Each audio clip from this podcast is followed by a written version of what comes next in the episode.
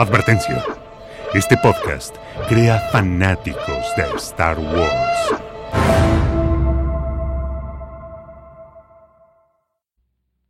Somewhere in space, this may all be happening right now.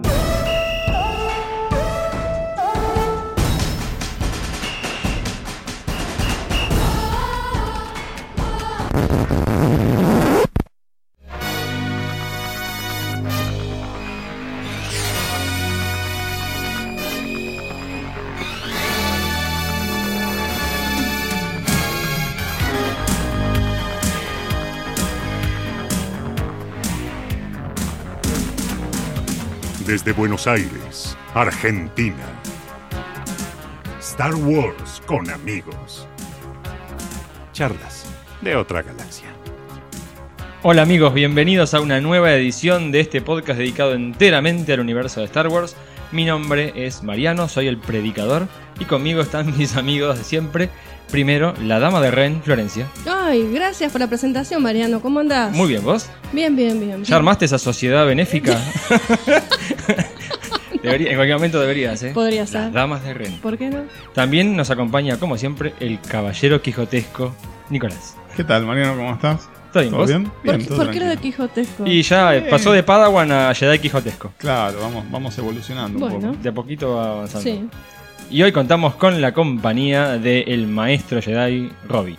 Gracias Mariano, bueno, ¿cómo están todos? Muy, muy contento hoy por estar nuevamente con ustedes. Qué bueno que viniste. Te necesitamos para el podcast de hoy porque vamos a continuar con el análisis de El regreso del Jedi. Y hoy salimos de In-Universe para hablar de la filmación, las influencias, el camino heroico. Así que Muchas cosas. muchas cosas, así que ideal que haya muchas voces. Bueno, empezamos con las noticias. Sí, la primera noticia es que estamos viviendo la salida de Rogue One, finalmente, muy esperada, Sí. eh, en formato digital y en Blu-ray. Es como que se me hizo más larga la salida de esta película que El despertar de la fuerza. Sí, pero fueron pocos meses igual, no fue tanto. Creo que más o menos igual en la cantidad de tiempo en salir sí, desde el estreno. sí. Pero es como que esta, no sé, la, la escena de Vader debe ser que me... me- Debe ser, ¿sí? Sí, Me llama, me. Ni, ni bien, claro, ni bien sale, ¿qué vas a hacer vos? Claro. Lo primero que vas a ver, Sí, sí, tal ¿no? cual, es esa cual. escena. Después veremos la película. De hecho, sí. hay, hay un flaco, hay un fan eh, que ya creó, está dando vueltas por internet, un pedacito de video donde me echó el final de Rogue One con el principio de Una Nueva Esperanza. Sí, es un- un video de unos nueve minutos. Sí, Sí. sí, sí, están en Vimeo. Queda muy bien, Sí, queda muy bien. Bueno. Eh, Bueno, como es tendencia, Sí. eh, sale primero en digital y en un par de semanas más sale en, en Blu-ray. Sí. Muchas ediciones va a haber. eh, incluso una de mm, Target, ¿es? O de Walmart. Sí, hay- cinco la- discos. la- está esta costumbre allá en Estados Unidos de que las tiendas tienen ediciones exclusivas Ah. que modifican el contenido y o el formato del packaging. Sí. Eh, sí, hay una de Target, hay una de Best Buy. Sí, si no me la equivoco. eh, una de las dos creo que trae una cajita metálica muy linda. Me parece que la de La de, Target. la de Best Buy viene con caja metálica. Ah, ok. La de Target es una caja de cartón que eh, tiene como una ventanita y te trae varias láminas con los personajes, los protagonistas. Entonces Ah. vos vas cambiando la portada de esa caja de Blu-ray. Bien, Está buena. bien. Sí. Para no venderte cinco ediciones, te venden una y ya está. y le la cambias, voz. claro, y vas, vas cambiando. Después el contenido también es distinto porque esta vez sí sacaron la edición en Blu-ray, en DVD y en Blu-ray 3D. Sí. Que la otra vez con el despertar de la fuerza, la 3D salió meses más tarde. Claro, sí salió Ahora bastante. salió todo bastante. junto. Le, le faltó la 4K. Raro, ¿no? Año 2017 que no sacan un transfer 4K. Y ya va a salir. Sí. Ya va a salir. Para venderla después. Y sí, Eh. obviamente. Bueno, y mm, hubieron algunos comentarios vinculados con esto. Es, es como que a, a medida que, que se acercaba la fecha de salida de Rogue One, empezaron a hablar un poco más el equipo que trabajó en la producción de la película, director, guionista y los actores, y empezaron a tirar algunos datos sobre finales alternativos que habían pensado, el crawl, que Sí. al final nunca tuvo la película, No salió. El rol que tenían los personajes, escenas borradas y cosas por el estilo. Nada de eso va a estar incluido en estas ediciones. No, de las escenas borradas, nada. Nada. Nos dijeron se van a quedar con las ganas. Sí, Pero la, la película va a tener esa edici- edición sola y lo único que va a haber son documentales y entrevistas, ¿no? No, no Sí. mucho más. O sea, cinco discos y ni una escena borrada. Vamos No, a poder no, ver. no, no, escenas borradas no. Creo que tiene que ver con esto que charlamos en los dos programas de Rogue One. Esas escenas borradas modifican completamente la sí. historia. Entonces Bueno, me parece que viene por ese lado. Un disco con escenas borradas, no es que te las insertan en la película tampoco. Sí. Eh, no- Ya lo van a sacar. tal Vimos, vimos la ser. mayoría de esas escenas las vimos en 800 trailers Ah, sí, que sacaron sí. antes de la película. Podrían Sí. tirar un disquito con escenas Y borradas. podría sacar también un disco con todos los trailers y los teasers. Pueden hacer uno perfectamente. No, Sí, seguramente. lo llenas, lo llenas Sí. cómodamente. Total. Sí. No, los trailers seguro que están incluidos entre los extras. Calculo que sí. Me imagino. Eh, bueno, al- algunas cosas, por ejemplo, confirmó Gareth Edwards que, y Gary el, el guionista, que sí escribieron un crawl, un texto amarillo al principio de la película, que fue descartado cuando se decidió que los spin-off no iban a tener ese texto amarillo y que nunca sabremos de qué se trata. Y no. O sí, bueno, no sé. No sé, lo como que sepamos, por ahora no, no lo van a Pero está, co- comunicar. está confirmado que hubo uno. Sí. Sí. Después, eh, cambios en algunos de los personajes, en lo que tiene que ver con el personaje de Body Rook, por ejemplo. Sí, que salió Riz Ahmed a decir que originalmente era otro tipo de personaje, que se llamaba eh, Bokan, me parece que era el nombre. Medio Dragon Ball, ¿no? Suena- Eh, y que parece que al principio es como que él estaba, eh, eh, no era un piloto, sino que era un ingeniero imperial que había sido secuestrado por la gente de So Guerrera Ah, porque tenía un conocimiento muy importante que le servía tanto a la rebelión como al imperio, y lo tenía en un planeta que eh, tenía un campo electromagnético, algo medio raro que hacía pelota a cualquier nave que se acercara. Y de esa Ah. manera evitaba que pudieran venir a buscarlo. Y que de hecho, el, el U-Wing que llega y se estrella en Idu, en realidad pasaba en este lugar. ah mira. Que al entrar en esta atmósfera se, se Me destruía. hace acordar al episodio de Rebels. ¿Te acordás que había un planeta que tenía unas tormentas, un campo El del electromagnético? B-Wing. El del B-Wing, El del claro. B-Wing, es cierto. Es Sí. verdad. Wings of the Masters o algo así se llama el Bien, episodio. bien, bien. Con una memoria que yo estoy perdiendo. Bien. Eh, bueno, después comentarios vinculados con los finales alternativos. Eh, hubo unos cuantos comentarios, sí. Sobre todo de... mm, Eh, recordadme el nombre. Bueno, Gary, Gary Whitta. Gary Whitta, sí. Gary Whitta, sí. Eh, el primero, el más notorio, era que se había... mm, habían acordado en un momento que sobrevivieran Cassian y Jin Sí. Eh, Sí. en varios de los finales alternativos. Una de las posibilidades era que ellos sobrevivían, se subían a una nave, Sí. saltaban al hiperespacio para encontrarse con la corbeta, la Tantive Four, la, la corbeta de Leia, Sí. y en ese momento es que llegaba Vader y empezaba a atacar y bueno, parece que reventaba la nave de ellos dos y ellos se eyectaban en una cápsula de escape Sí, y terminaban en algún planeta claro. Bueno, eh, la, la Laguna Azul, no sé. no sé cómo seguiría la historia. Había otra, otro de los de, de estos finales alternativos que comentó este guionista. Era uno en el que, en medio de ese ataque de Vader, para mm, que Vader no pudiera torturarlos y sacarles información, ellos hacían detonar una bomba de carbonita que tenían en la nave y quedaban congelados. eh, La, la nave a medio destruir, imagínate, ellos congelados, Sí. como para que los operadores, los pilotos de, de la nave de Vader dijeran no hay formas de vida en la nave y siguieran de largo persiguiendo a la Tantive Four y no a ellos. Muy loco. Iba a ser un final medio raro, ¿no? Ellos congelados ahí, andas a ver hasta cuándo. Claro.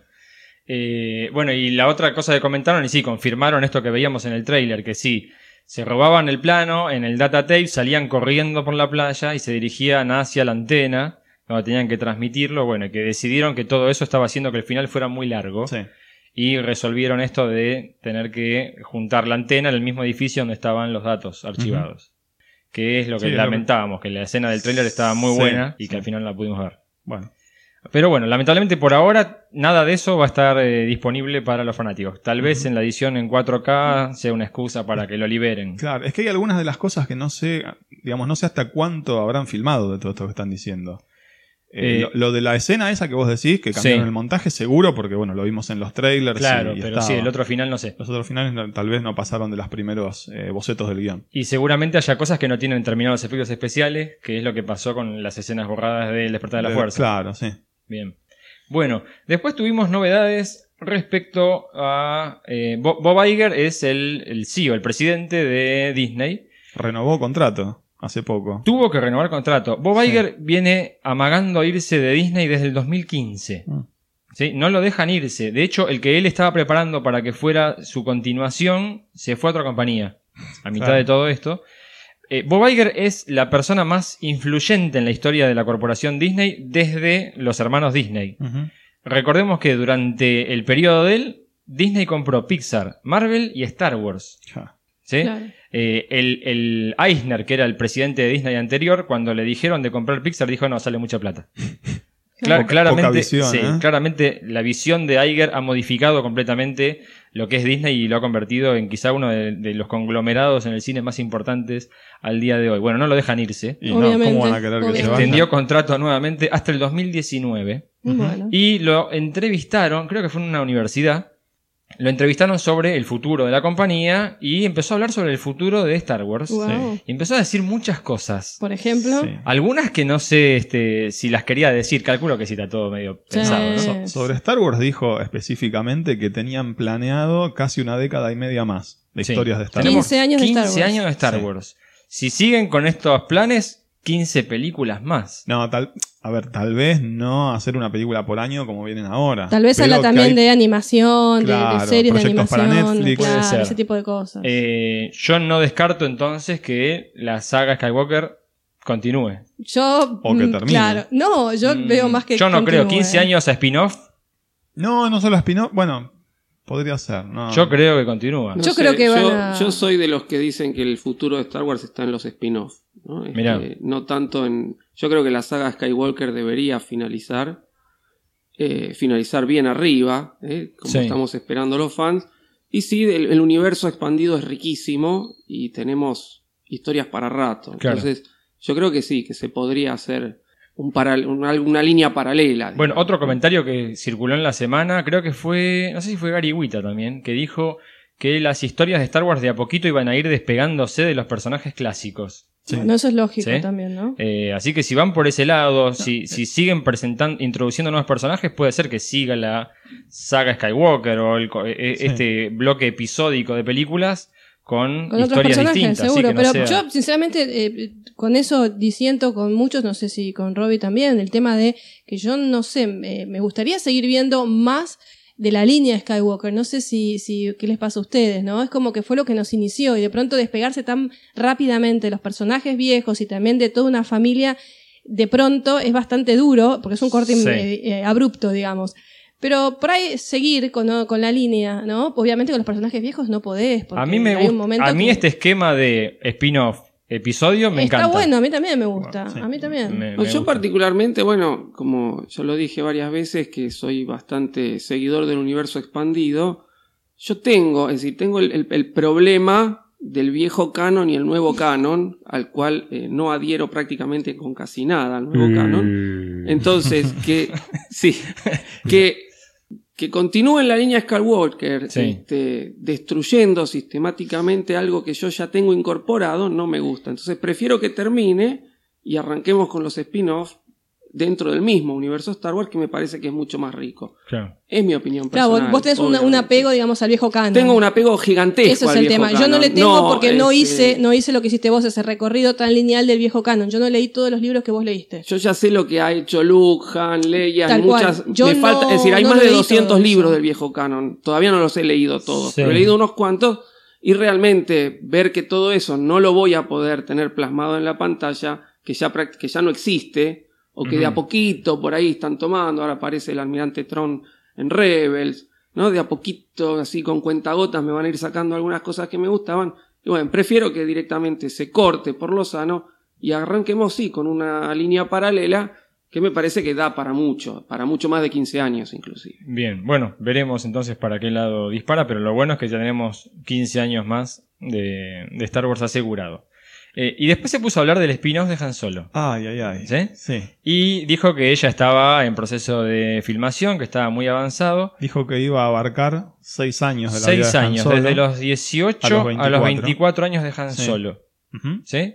Que Eh, iba. Si, si querés lo vamos repasando. No sé si quieren. No, no, sí, sí, por favor. Si, si quieren, les spoileamos. Eh, no, que no, iba- no es un spoiler, lo dijo Bob Iger. No, Contá lo porque dijo. yo no, no, le, no No, leí dijo nada. también ¿eh? que en el spin-off Han Solo iba a conocer a cierto Wookiee, eh, iba a ganar cierta nave, ¿no? Y eh, iba a estar con cierto pirata espacial que ya sabemos que es Todo Lando, eso así sí. que todas esas Bueno, cosas son... O sea, vamos nada, a que nada nuevo me nada bueno. que me sorprenda. Exactamente. No, tal vez en el, en el spin-off ya fueran amigos con Chewie, o sea, ya, ya hubiese pasado el encuentro. No, no. Eso Claramente ser. vamos a ver cómo se gana el, El Millennium fa- Falcon, se lo cómo- gana Lando sí. y cómo rescata rescata, a Chewie. a Chewie, sí. Veremos hasta qué punto respetan el viejo canon. Veremos. ¿sí? Sí. Veremos. Pero dijo otra cosa más. Un poco más polémico. A ver. Que es medio complicado. eh, lo que dejó entrever es que probablemente el nombre de Han Solo no fuera el nombre real del personaje. Dijo, vamos a enterarnos cómo obtuvo su nombre. Sí. Ajá. Es un- una cosa media polémica. Eh, Pam, pam, sí, pam. eh, eh, es duro, ¿no? Para un fan de la saga que Hay que, esto, hay, que ver, hay que ver si hay un error de interpretación. Lo lees y la traducción literal, el, el tipo está diciendo eso. Sí, sí, Vamos sí, a ver cómo Han eso. obtuvo su nombre. Pero por ahí quiere decir su renombre en la galaxia, Claro, por la eso. fama. Una, una posibilidad ¿Cómo es tuvo esa. su fama en la Ah, galaxia? Pero no, no lo expresa de esa manera. ¿Cómo hizo su nombre, si claro, querés? Bien. eso, eso. En, en la traducción podría, Sí. pero en el inglés no dijo eso. En el inglés dice como que le cambió el nombre. Bueno, yo no tengo tanto manejo de las sutilezas del inglés como para interpretar otra cosa. Vamos a ver, vamos a ver. Si, no- si Han Solo no fuera Han Solo y se llamara de otra manera, ¿cómo les caería? Mal. Salvo que se llame Juan Carlos. este, no, no, realmente no. Bastante Juan Carlos. A mí me molestaría que se llame Juan Carlos Skywalker. Ahí ya sería No, complicado. No, no, No, no. pero este. Y mirá si es el, el padre de Anakin. Bueno, Eh. no me dan las cuentas, no me Claro, dan las no, cuentas. tampoco. No, no, que el padre de Han Solo sea el padre de Anakin. Y sí, no sé. Ah, Está emparentado A, a mí no me molestaría que me digan que Han Solo es un nombre que se tuvo que poner. Por ejemplo. Un en el- alias, decís Claro, en el, en el viejo canon, Cuando era un Han Solo estaba en la Academia Imperial, Sí. se escapa de la, de, de la Academia Imperial y rescata a Chewbacca. Y a partir de ahí Una Chewbacca... especie de alias para esconderse Sí, el Han, Para imperio. Han esconderse el Solo, imperio. Han Solo era un oficial imperial eh, Sí. recién recibido. Cuando ve al- a, la esclavitud a la que estaban sometidos los Wookiees, se, se subleva, digamos, rescata a Chewbacca que lo estaban por matar y se escapa y pierde, digamos, su, su carrera militar. Bien. El, el sueño de él era convertirse en un oficial militar, en un eh, almirante, ¿no? Es decir, hacer toda la carrera militar. Por eso, en, en ese relato no me parece mal que Han Solo sea un alias, porque si te estás escapando del imperio, Y no un- querías que te encuentren. Claro, es un tipo buscado, perseguido, obvio. En ese caso no me molestaría. Sí, lo que pasa es que, es decir, en el viejo canon la familia Solo es una familia bastante influyente de Corelia. Pero en el viejo Pero será, canon. pero será la familia de él. Y es el viejo canon, no, sí, además. sí, es la familia de él, es la familia de él, está clarísimo. Claro, pero digo ahora. No, ahora pueden, hacer, ahora pueden hacer lo que se les da la claro, gana, obviamente. sí. Pero a, mí bueno, lo, a mí lo que me molestaría es que me digas que eh, Han Solo en realidad es otro personaje que ya conocemos.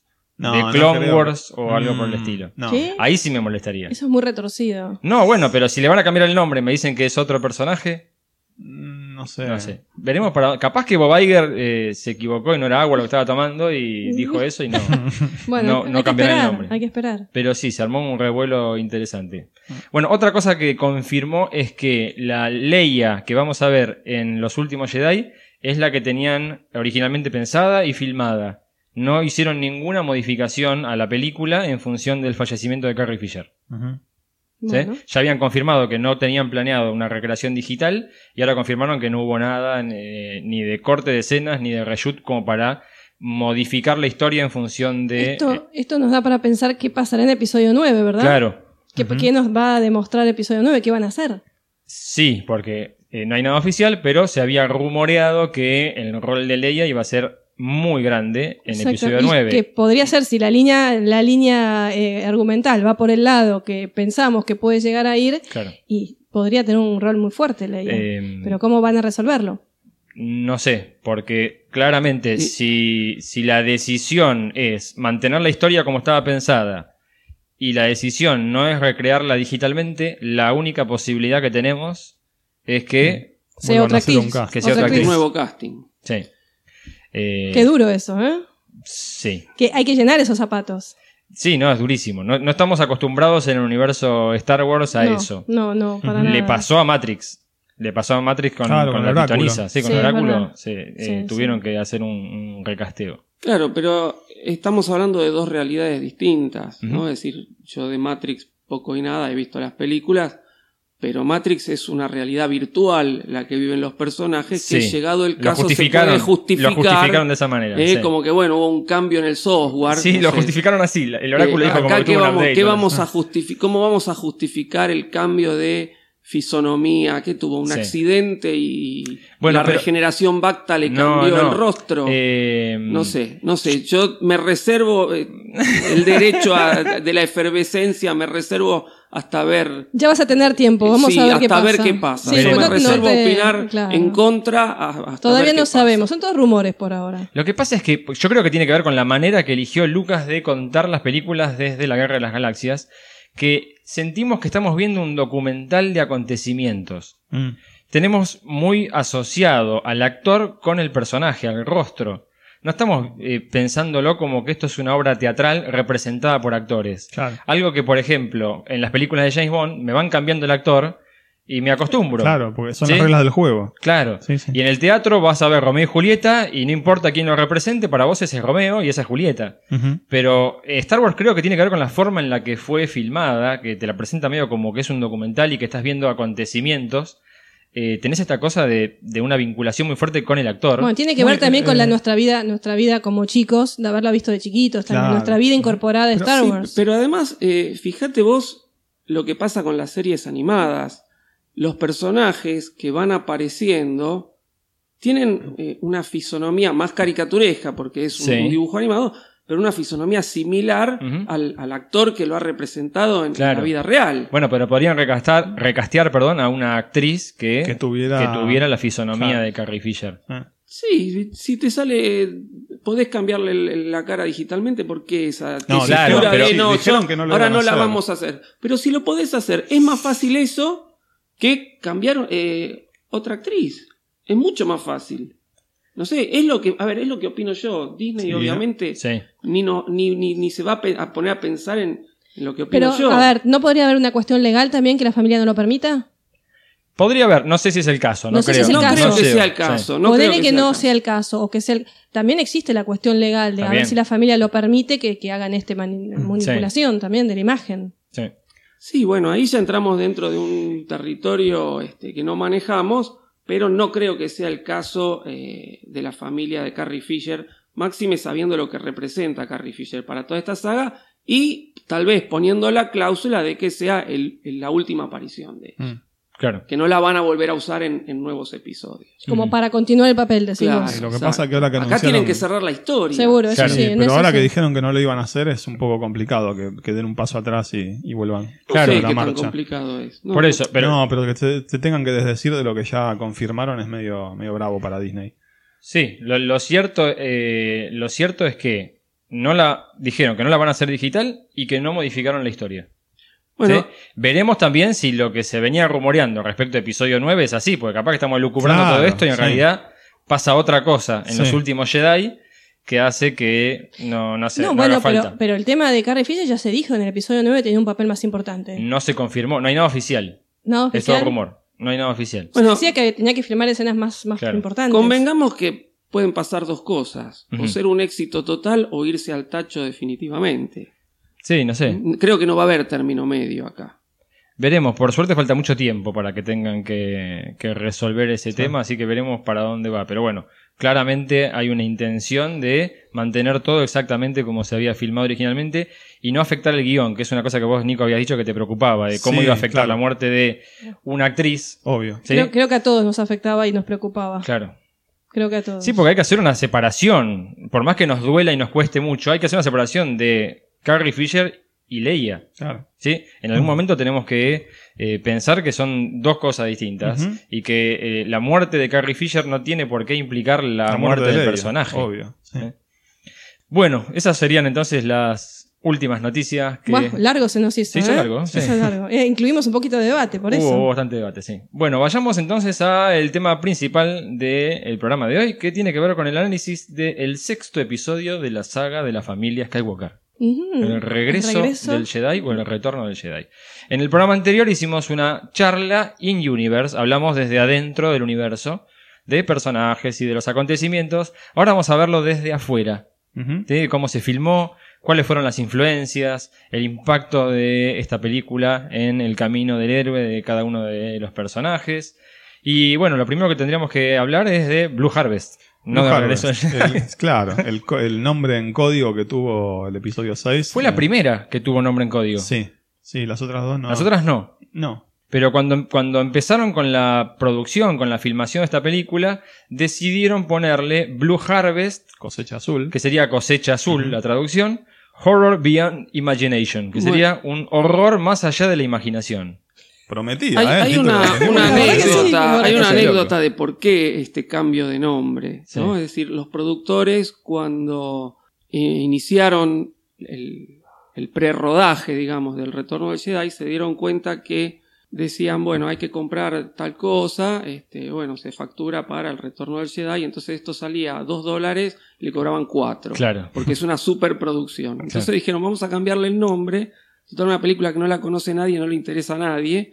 Y según lo que se dice, es que Blue Harvest lo pusieron justamente para eso, para reducir esos costos extra de, de compras Claro. del momento que decían, bueno, Blue Harvest, una película independiente, no la conoce nadie, y le cobraban las cosas al precio que tenía que ser y no más este, elevado. Dicen que esto funcionó mientras hicieron todas las tomas donde no hacía falta que estén los actores, actores principales. principales, Cuando claro. aparecieron Mark Hamill, Carrie Fisher, ahí se, Se les fue corrió la bola todo el secreto, sí, sí, Sí. se les perdió Ahora, todo el secreto. ahora, esto que me estás diciendo del tema del nombre en código también se repitió en eh, ahora The Last Jedi. ¿Se acuerdan que fue eh, Space Space, Bear, Bear? cierto. Sí, el oso espacial. Pero no pasó con. eh, eh, ¿Con el despertar de la fuerza, no? No hubo, no hubo. Yo no sé si el nombre en código es también para despistar a la prensa.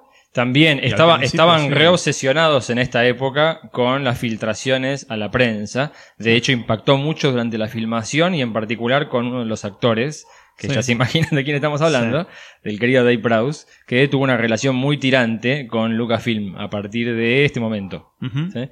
Eh, así que bueno, se decidió llamar. Igualmente, cuando mirás el logo de Blue Harvest, es la tipografía de Star Wars. Claro, Sí, sí, no, no se, no se cuidaron mucho, Sí. ¿no? Usan la misma Igual tipografía. hay fotos que tienen camperas con el logo de Blue Harvest. Sí, incluso las, bueno, la- las claquetas, obviamente. Claro. Y algunos, me parece que algunas sillitas que usaban para Puede la producción también. Sí, había camperas, había remeras, todo Claro. como la producción de una película. Claro, y una película de, De otro nombre. ci- De bajo cine, presupuesto. cine B, Sí. sí, clase Sí. B y de terror, una cosa. Bien. Bueno, eh, hablemos de George Lucas en esta etapa. Porque habíamos hablado de New Hope, que era el, el joven visionario. Después hablamos en el Imperio, que había empezado a armar su, eh, Su Imperio imperio. Skywalker. ¿sí? Con la construcción del rancho, traer a ILM. Y acá estamos en la etapa del cineasta independiente. Acá después de los dos hitazos que tuvo, de superar ese terror a las segundas partes, acá él dijo, listo, basta, me libero completamente de los estudios cinematográficos. Y Lucas, a pesar de que está haciendo un blockbuster, la filma como si fuera un cineasta independiente. Sí, de hecho, él se desafilia de lo que es el sindicato en los Estados Unidos. Este, y no se puede eh, separar de la Fox en este proyecto por una cuestión ya de contratos Claro. que había de, de filmación de películas. Pero esta separación del sindicato logra que para sus próximos proyectos él pueda fir- eh, firmar con otra compañía. Y Indiana Jones va a pasar a la A Paramount. la Paramount, claro. La Fox lo pierde. En parte lo pierde por, por este deseo de Lucas de independizarse y en parte porque Alan Ladd, que era el directivo de la Fox que más ponía las fichas en John Lucas, también renuncia. Porque bueno, como vimos cuando hicimos este, El Imperio, la filmación fue eh, muy dificultosa, hubo problemas financieros que no le querían adelantar la plata. Sí. Y estos problemas, a pesar de que super recontra recuperaron el dinero, hizo que Alan Ladd eh, renunciara y se fuera. Entonces, entre que George Lucas se había vuelto independiente y que el, el amigo de él, que estaba en la Fox, que era el que lo palanqueaba para, Claro. para seguir firmando con la Fox, se había ido, le dieron pie para poder, eh, no en el retorno del Jedi, pero sí en sus otros proyectos, irse a otras compañías. Bien.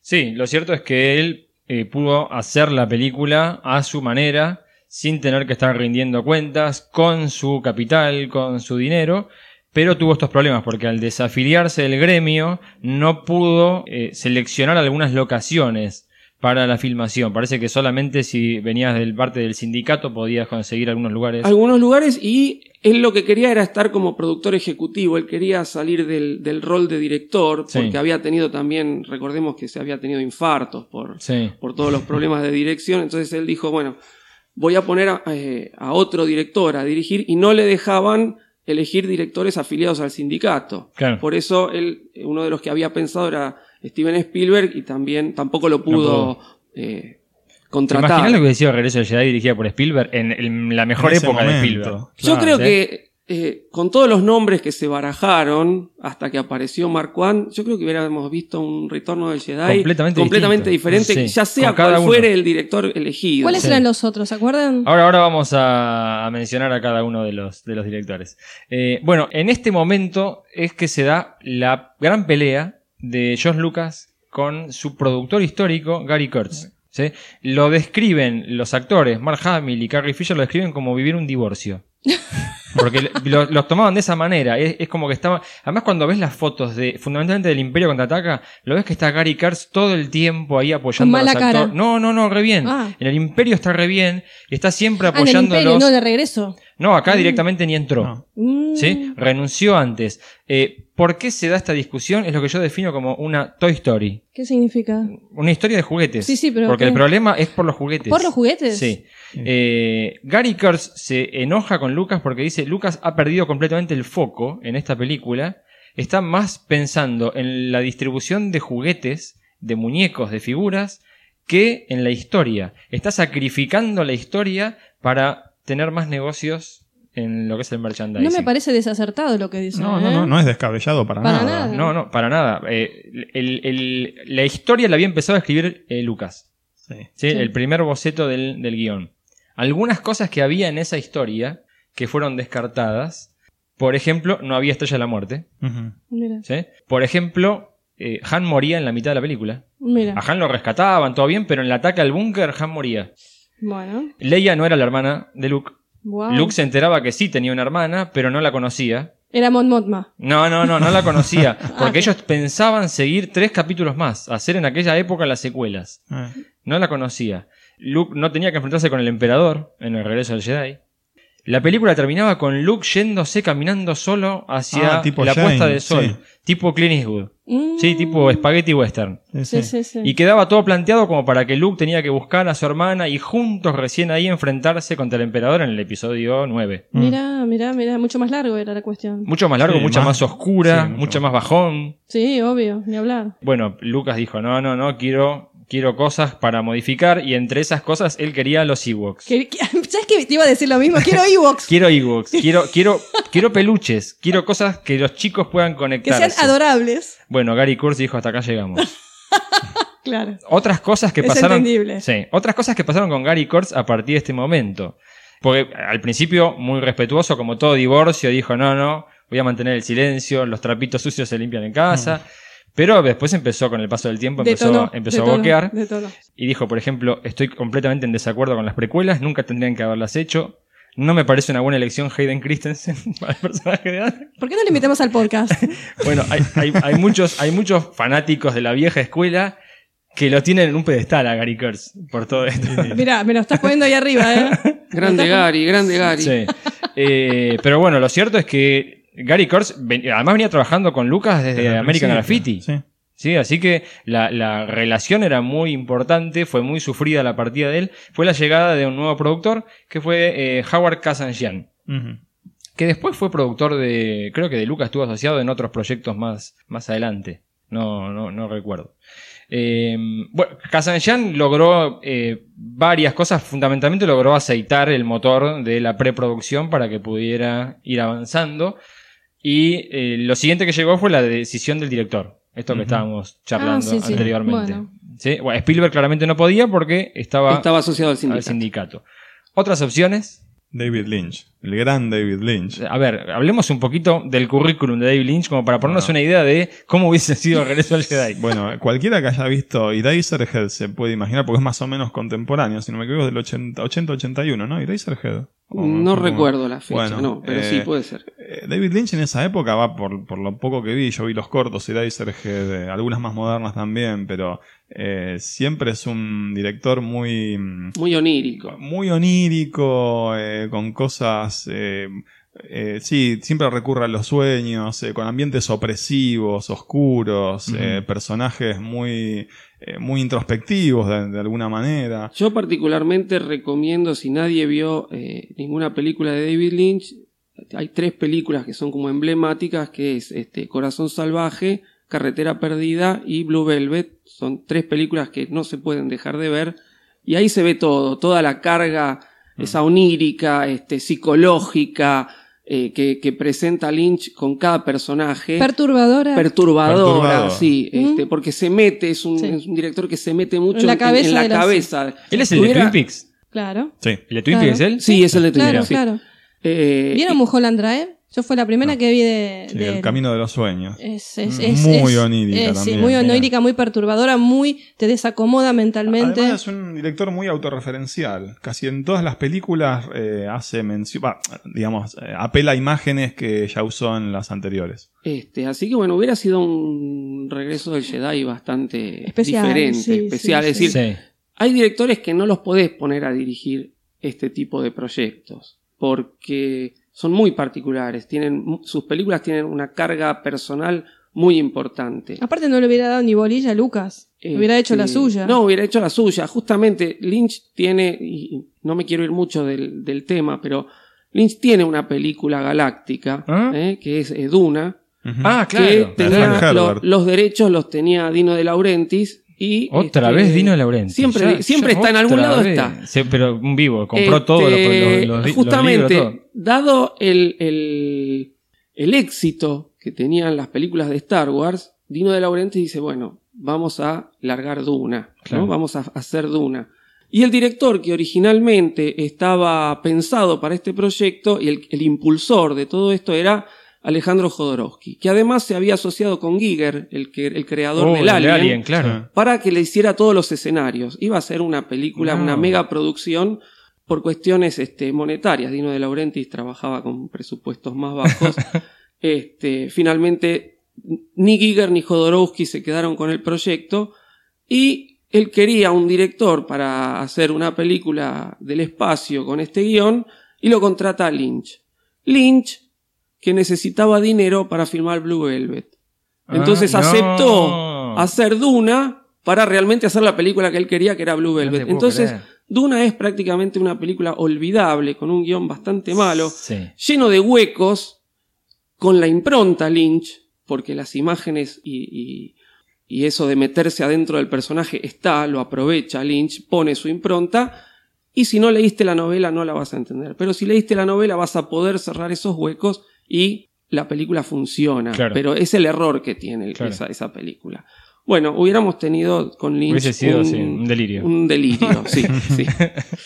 Bueno, el otro director es David Cronenberg.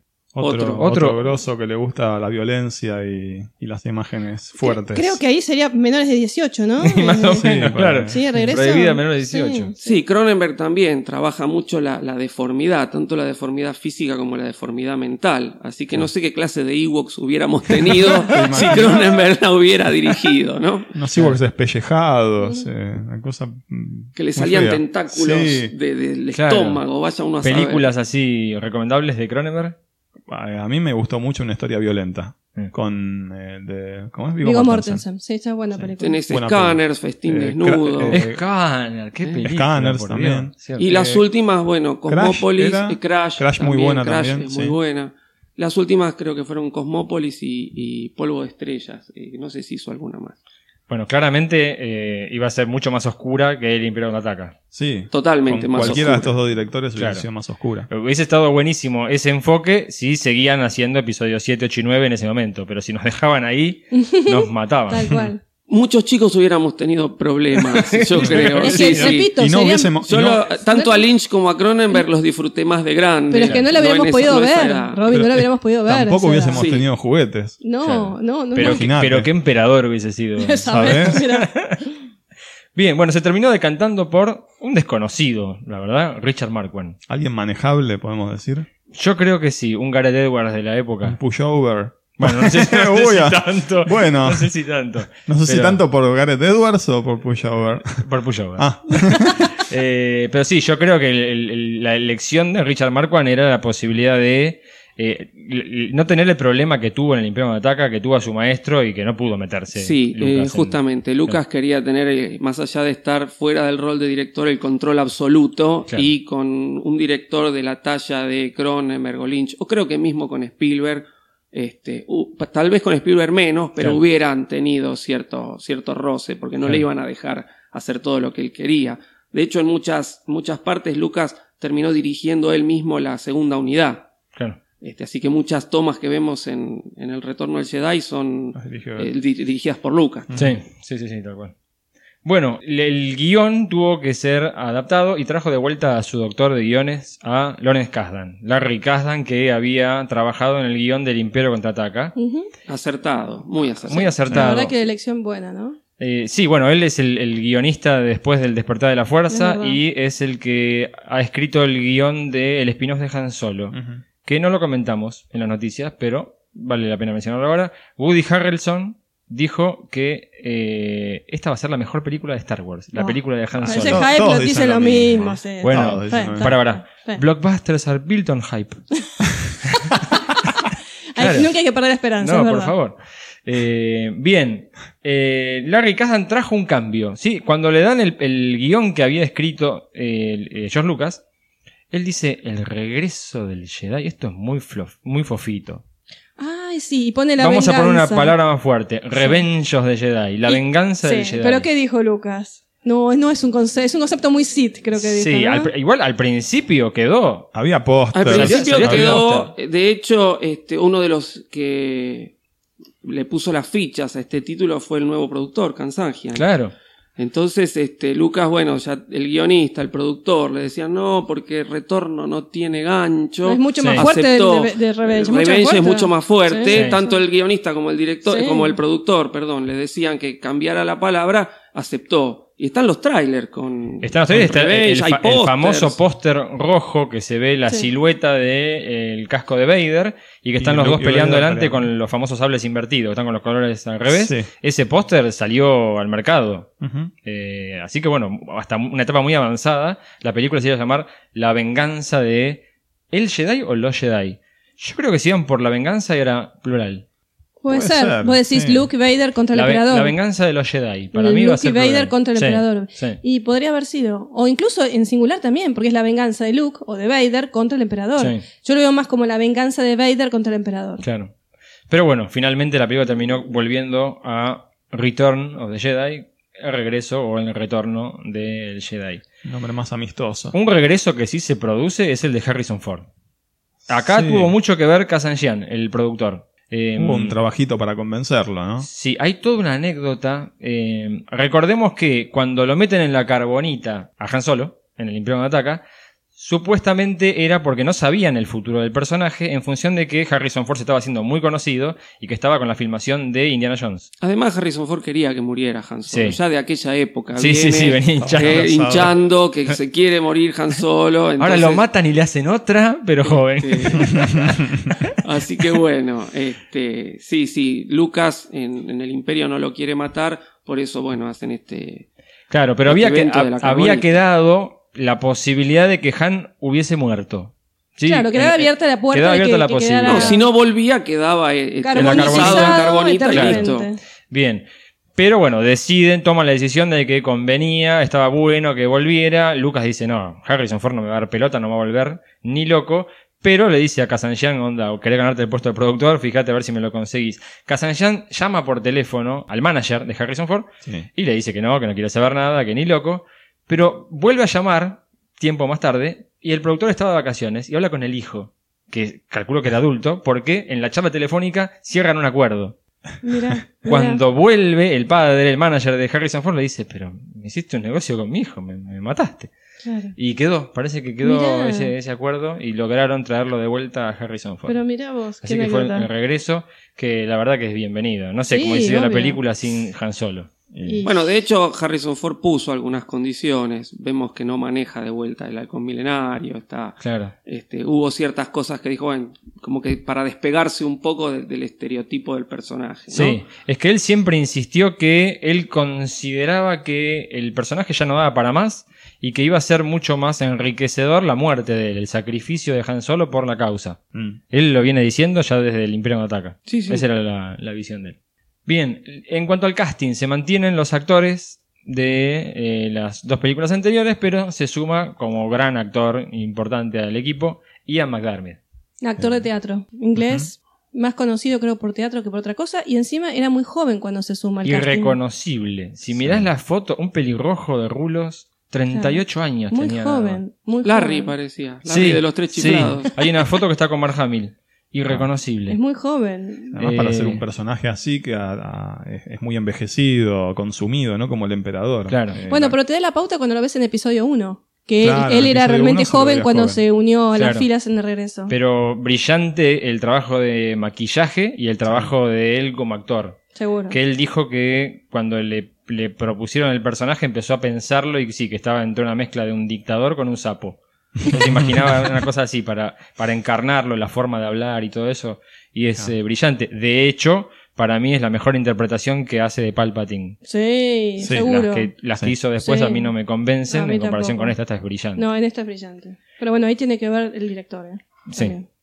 Eh, bueno, para el presupuesto, más de 32 millones de dólares contaron con esta película, estaban muy holgados en comparación Parece. con las anteriores. Eh, y buena parte del presupuesto fue hacia los efectos especiales, Una vez más, sí. porque una vez más George Lucas redobla la apuesta y lleva la tecnología al máximo con los efectos. Para la filmación, bueno, la filmación se da en el 82, entre enero y mayo de 1982. Vuelve a los estudios Estri en Londres para todas las partes que son cerradas, Inclusive para aquella escena que no entró de la tormenta de arena cuando se van del Mm. Palacio de Java. Claro, fue dentro del estudio. Esa también. parte fue dentro Sí. del estudio. Eh, pero todo lo que tiene que ver con interiores se filmó en Elstree. Después se trasladaron a el desierto de Yuma, en Arizona. No para más Túnez. no más Túnez, claro, No más es cierto. Para todas las escenas del. Palacio de Java, de Claro. Tatooine, y del abismo de Carcún y todo eso. Y por último se fueron a Redwood Forest en California para la filmación de las escenas de Endor. Ah. Toda la parte boscosa. Ahí es donde más se le complicó. Ya ahí ya se había corrido la bola. Estaba todo el tiempo gente en la parte perimetral Claro. de la filmación. Ya el Blue Harbor no se lo creía nadie. Eh, esta fue la última etapa de filmación que después es completada, obviamente, con todo el trabajo de ILM. El estreno de la película fue el 25 de mayo. Iba a ser el 20, no sé qué cayó 25 de mayo en el 1983, pero 25 de mayo originalmente en Argentina era feriado. Claro, siempre, por Star Wars. Eh, eh, pero iba a ser el 27, pero decidieron correrla para que coincidiera con la fecha de estreno seis años antes de eh. Una Nueva Esperanza. Bien, vayamos, pasamos ahí toda la parte técnica, vayamos a la película en sí, las influencias, Fue- anécdotas y todo perdóname, eso, ¿sí? an- para terminar la parte técnica, fue la primera peli THX. Ah, es verdad, es cierto.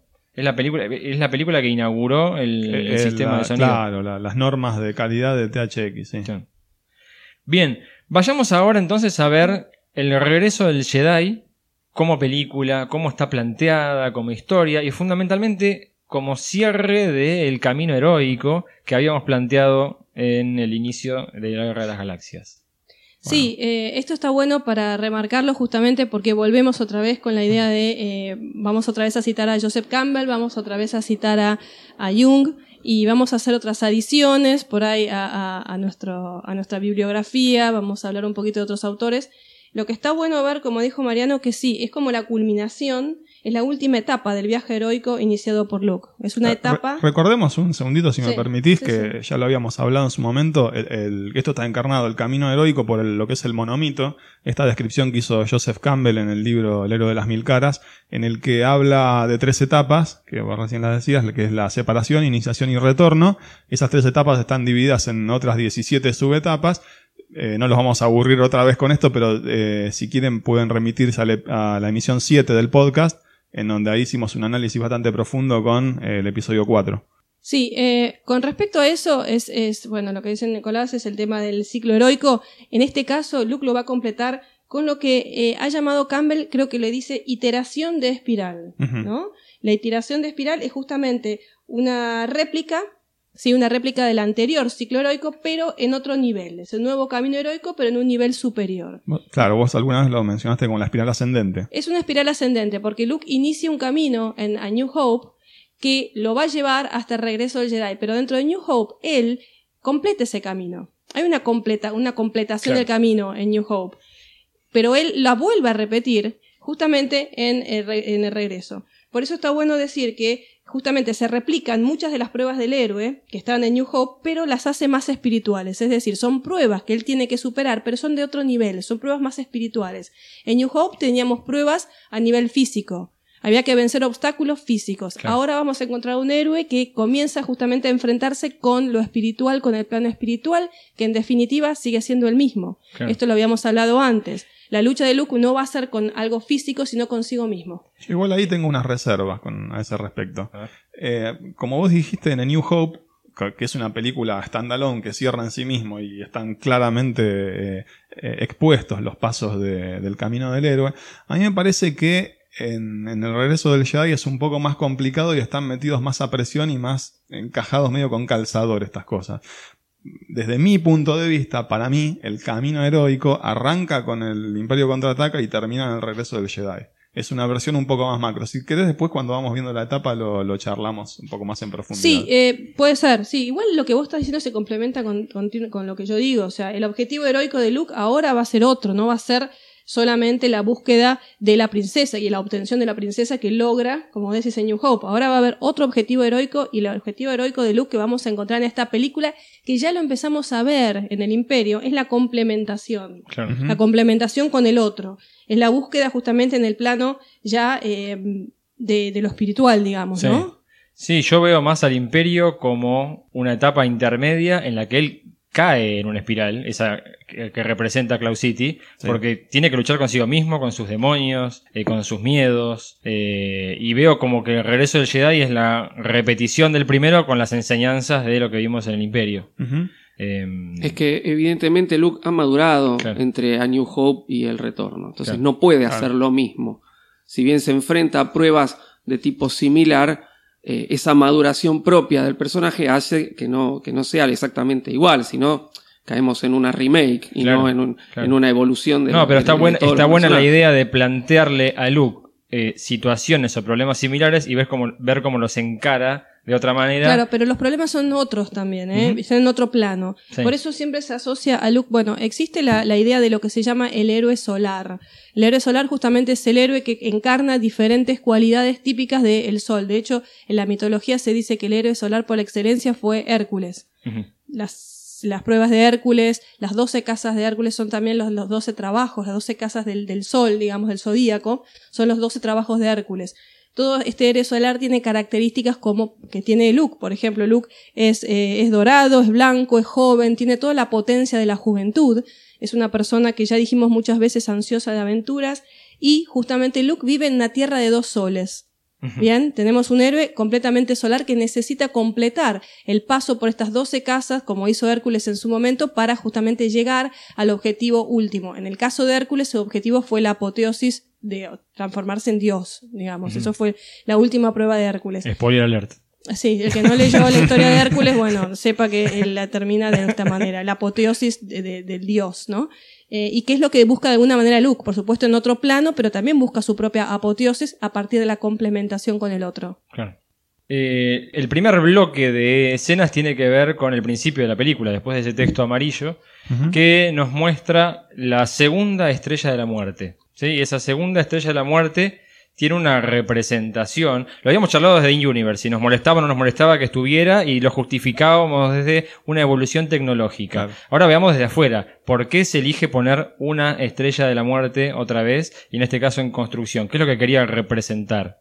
Sí, mira, yo lo veo como, o sea, a ver, el regreso para mí es la regeneración continua tanto del bien y del mal. Claro. Hay una idea de regeneración que el bien se regenera, pero también el mal se regenera. Y el mal que se regenera siempre está asociado con algo superior y más maligno. Por eso veo como que esta estrella es el nuevo dragón que tienen que superar y es mucho más maligno. Tiene cosas mucho más eh, violentas, si quieren, tiene un escudo, tiene, tiene otras cosas mucho más grandes además. De hecho, es, es, eh, más terrorífica. Eh, eh, está eh, siendo construida. Debería transmitirme que está en un estado de mayor debilidad. Y sin embargo, me transmite que es mucho más terrorífica que la anterior. Parecen como fauces. ¿Sé lo que, que pasa? tiene que que también, abriendo. también la estrella de la muerte es también, hay un paralelismo con los traumas inconscientes. Si vos lo llevas al plano de la psicología, son, plan, son traumas inconscientes, son los traumas que no se logran superar y que resurgen de manera mucho más violenta y mucho más fuerte. Claro. Son traumas inconscientes que crecen dentro de uno. Es como Claro. cuando uno tiene un problema que no lo puede superar y que lentamente va creciendo en el interior hasta salir. Y cuando sale es un monstruo mucho más grande de lo que era. Claro. O sea, también se asocia un poquito a esto, al tema de los héroes han podido superar eh, la primera estrella de la muerte, pero esos traumas continúan y ese miedo al imperio en este caso o a sus más hondos este, terrores inconscientes todavía continúa y crece y se manifiesta en una nueva estrella de la muerte. Claro. Eh, es como la Hidra. Ponele. Claro. Sí. Esa- va- ese gran festejo que veíamos al final de la Guerra de las Galaxias, el Imperio le dice, te redoblo la apuesta. Y sabes que en, en- en los primeros bocetos de Macquarie hay dos estrellas de la muerte, no una. Oh. ¿Sí? Como para hacer más esta Sí, demostración la hidra de... que cortás una cabeza y salen dos. Exacto.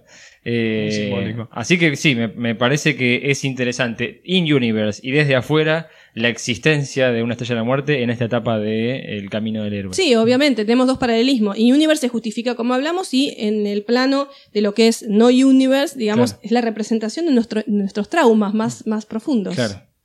Eh, bueno, también en esta parte hay escenas borradas, sí que ahora las podemos mencionar porque estamos mirando la película desde afuera, que no sabíamos que existían. Estas eran un secreto que se develó hace pocos años en, si no me equivoco, la Celebration 5, donde eh, participó eh, George Lucas y revelaron una escena que la, la- la habían terminado después del encuentro de mm, Vader con Hergerod en la Bahía de la Estrella de la Muerte. Vader avanza por un pasillo y llega a una cámara hiperbárica como la que él tiene a bordo del ejecutor. Y en esa cámara hiperbárica él empieza a meditar y empieza a llamar a Luke. Ah, Y comienza una comunicación ¿Está, a ¿Está distancia. filmada esa escena? ¿No la viste? No la vi. Ah, pausa, No, pausa, No, por favor. Me estás diciendo, no la vi. No, es tremenda. Para, soy la única que no la vio. no Robbie, ¿vos la viste? ¿no? No, yo conocía de la Estaba existencia, pero no la vi. Estaba, Salió, sí. salió en el Blu-ray Ok. de Regreso ¿Todos, para Jedi. todos la vieron? Sí, yo la vi. No, 50 no, yo veces. no, yo estoy con vos. Tiene unos Yo años. conocía, Ah. conocía de la existencia, pero no la vi. eh, no la vi. ponga- los que están escuchando, pongan pausa, busquen en YouTube escenas borradas de Regreso del Jedi y vuelvan. Para, cortame esto que iba a verla ya. No, no, me estás matando, no sabía eso.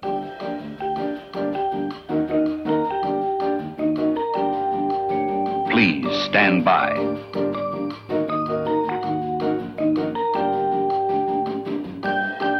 Please stand by.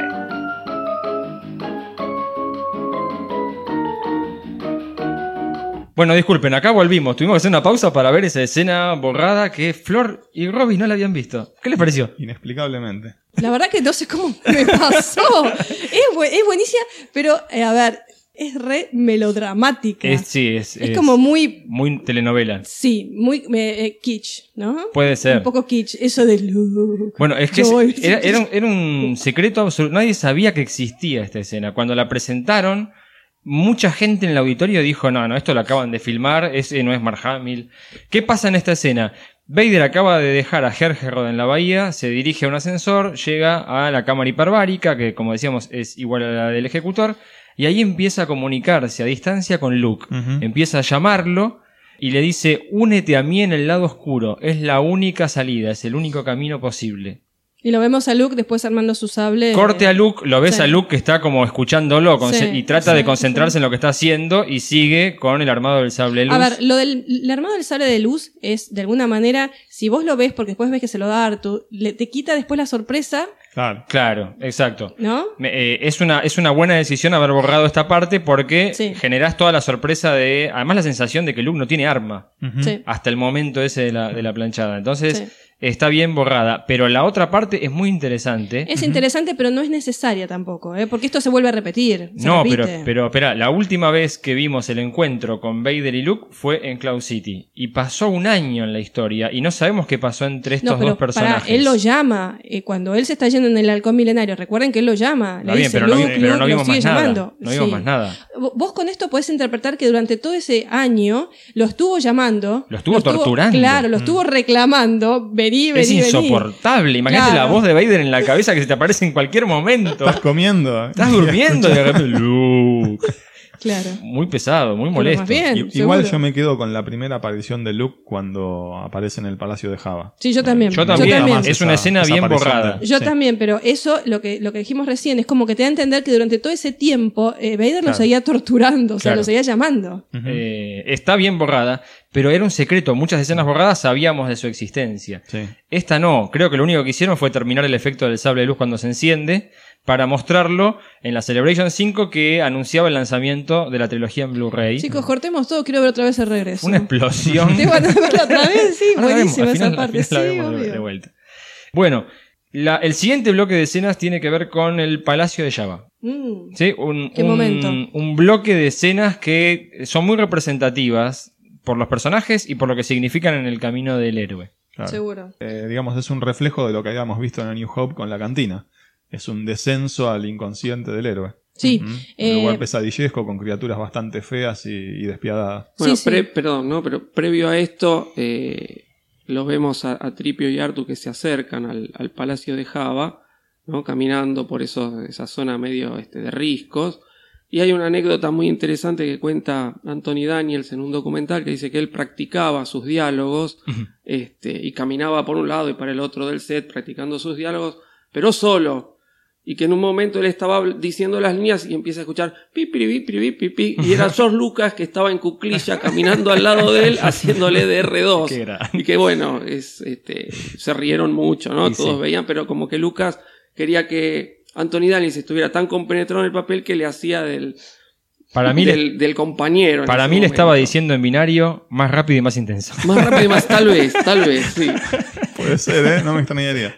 Bueno, volviendo un poco a lo que dijo Nicolás de- del Palacio de Java, sí, es la nueva cantina, es el lugar de nuestro inconsciente y eh, no sé si querés hablar ya de la... Lo, lo- lo interesante es que en esta cantina, en, en este inconsciente, en este inframundo, descienden todos los héroes. Lo vamos viendo cómo van llegando. Claro. El primero fue Han, Claro. que ya se encuentra ahí. Pero todos van entrando y todos les va, les va muy mal acá Y es mucho tienen- más oscura que la cantina. Sí, claro. esta, esta nueva Por situación. Muchísimo supuesto. más oscura. Sí, porque más estás en la casa del enemigo.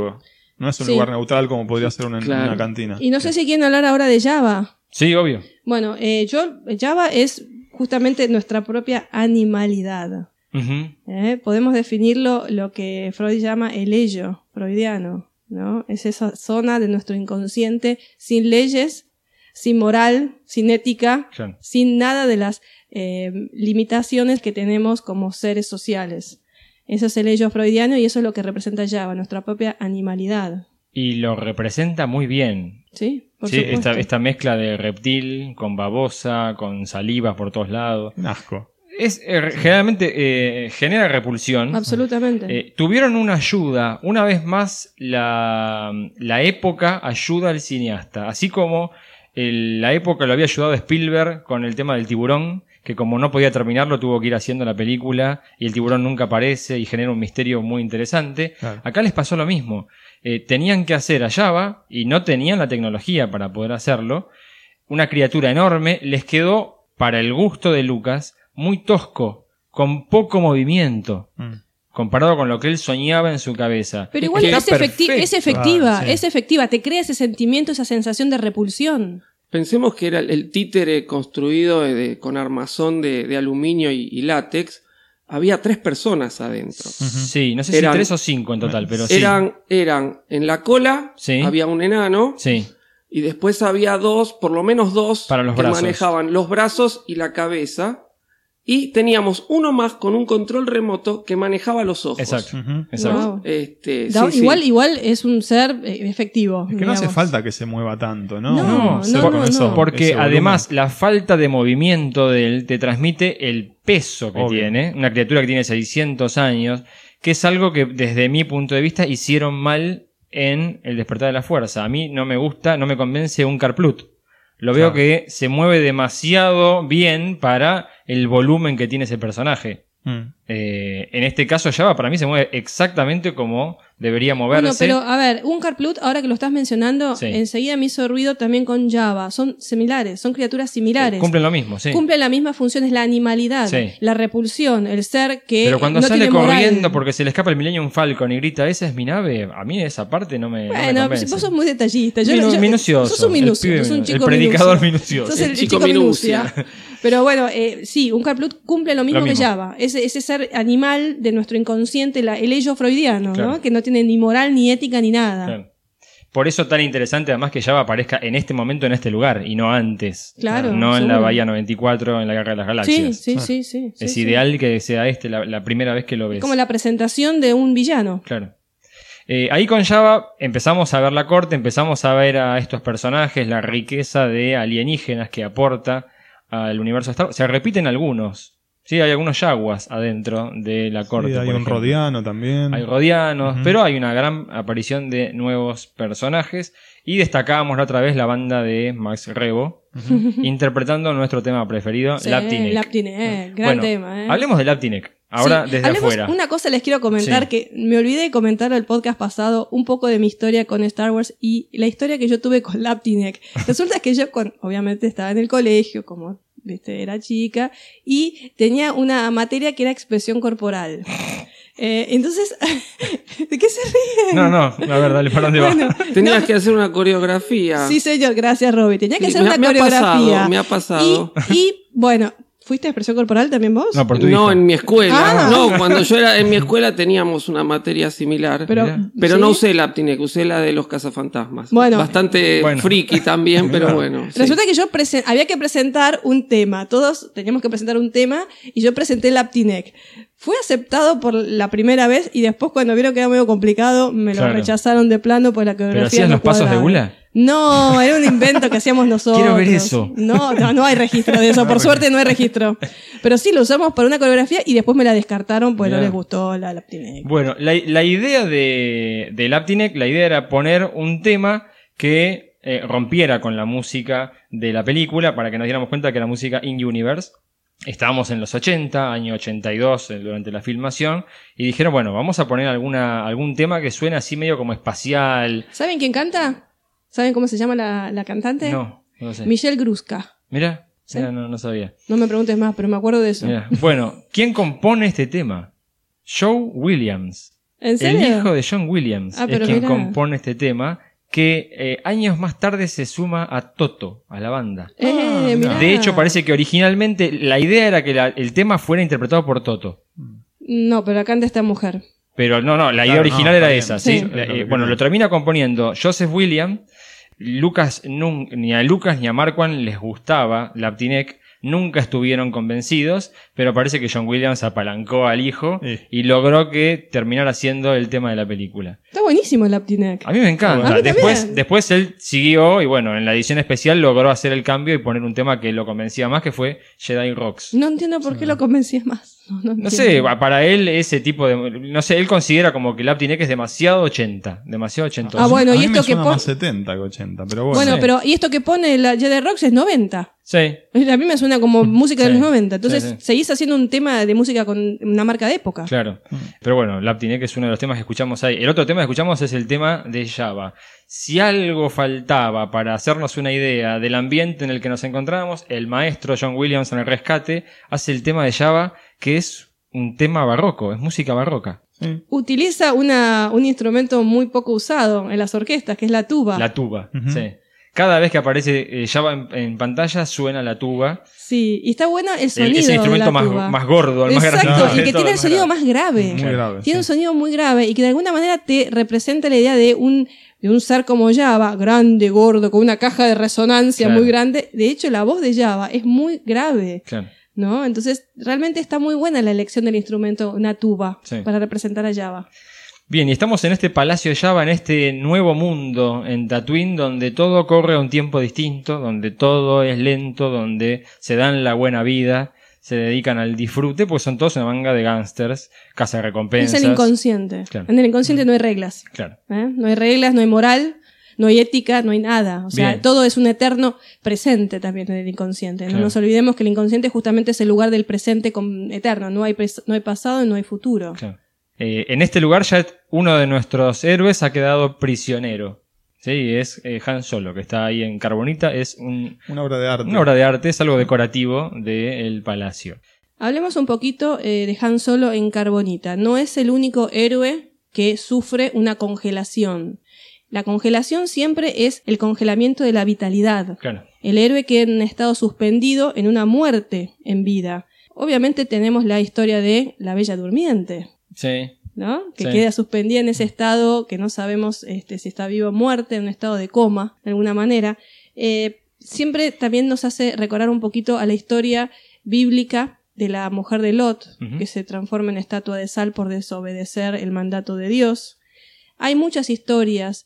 Eh, bueno, no nos olvidemos de la gorgona, la medusa. ¿Se acuerdan cuando la mirada transformaba en piedra. piedra, Claro. Claro, entonces no es algo nuevo en las historias y en los mitos la idea de este congelamiento y esta petrificación. Sí, sí, que te transmite algo así como en el camino en el que vas no vas a poder avanzar. Entonces entras en una pausa, caes en la, en la cárcel, en el monopolio, pero necesitas algo que ver a alguien de afuera a modificar ese estado. ¿Sabés cómo yo lo interpreto además? Como un estado de crisálida donde se produce un cambio adentro. Claro. Como una especie de mariposa, el gusano que se transforma en mariposa.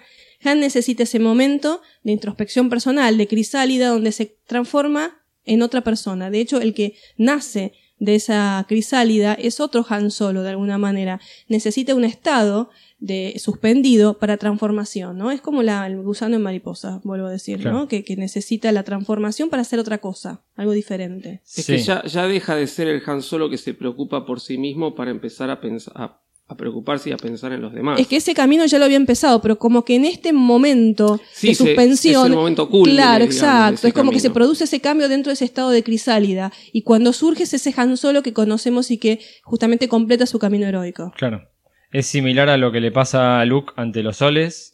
Es similar a lo que le pasa a Luke en el compactador de basura. Sí, pero Luke no necesitó un estado de transformación de crisálida como sí necesita Han Solo. Quizás porque su transformación es- necesita, digamos, más estado de Estaba introspección. mucho más desviado Han Solo. Sí, es este. Cada uno hace su transformación de la manera que puede Claro. también, ¿eh? Cada héroe tiene una forma de transformarse diferente. El de Han Solo, bueno, es caer en ese estado de inconsciencia. Sí, del cual sale como el bello durmiente porque lo viene a rescatar. Se invirtió la ecuación. El beso de la vida se lo da Leia. La princesa. ¿viste? Exactamente, es la princesa la que da el, el- el beso de la vida que lo devuelve a la vida. Claro. Es la inversión de la ecuación que habíamos visto en la Guerra de las Galaxias. Es ahora ella la que viene al rescate, también en una armadura, pero no una armadura de caballero, sino en armadura de Cazarrecompensa, sí. de bajo mundo, de lo peor. Para dar el beso de la vida, Leia primero necesita quitarse su máscara.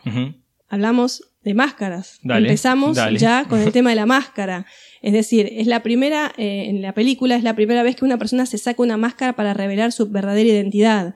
Es un adelanto de lo que vamos a ver. Es cierto, es verdad. Es un adelanto de lo que vamos a ver con Vader. Así que en este momento ya nos estamos preparando a la gran revelación que va a estar en el final de la película.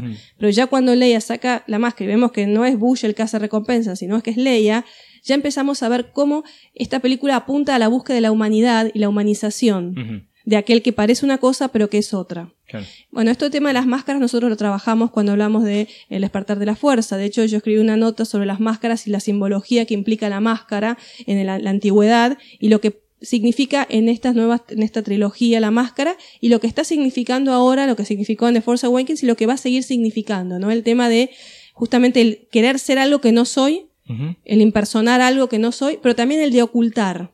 Bien, el tema de la máscara como un ocultamiento de mi verdadera identidad, pero también como una personificación de algo que quiero llegar a ser. Claro.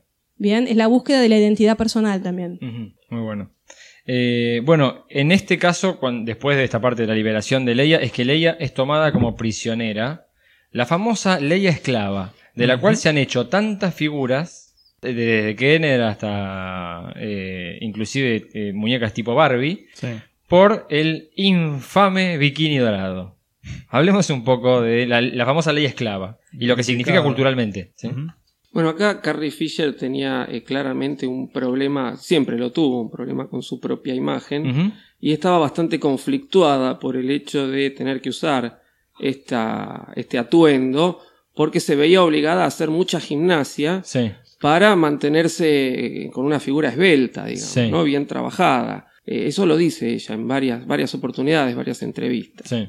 Bueno, el tema de Leia esclava, además, es como dice Robbie, creo que Leia nunca le gustó ese traje de Leia esclava. Ah, Carrie, sí. Es perdón, sí, sí, sí. No, sí, sí, entendió. Perdón, se entiende, ¿no? Es muy difícil a veces separar Carrie Sí. y Leia. Eh, el tema de Leia esclava, ¿por qué no? Pues justamente porque es la cosificación también, ¿eh? es la degradación del principio femenino.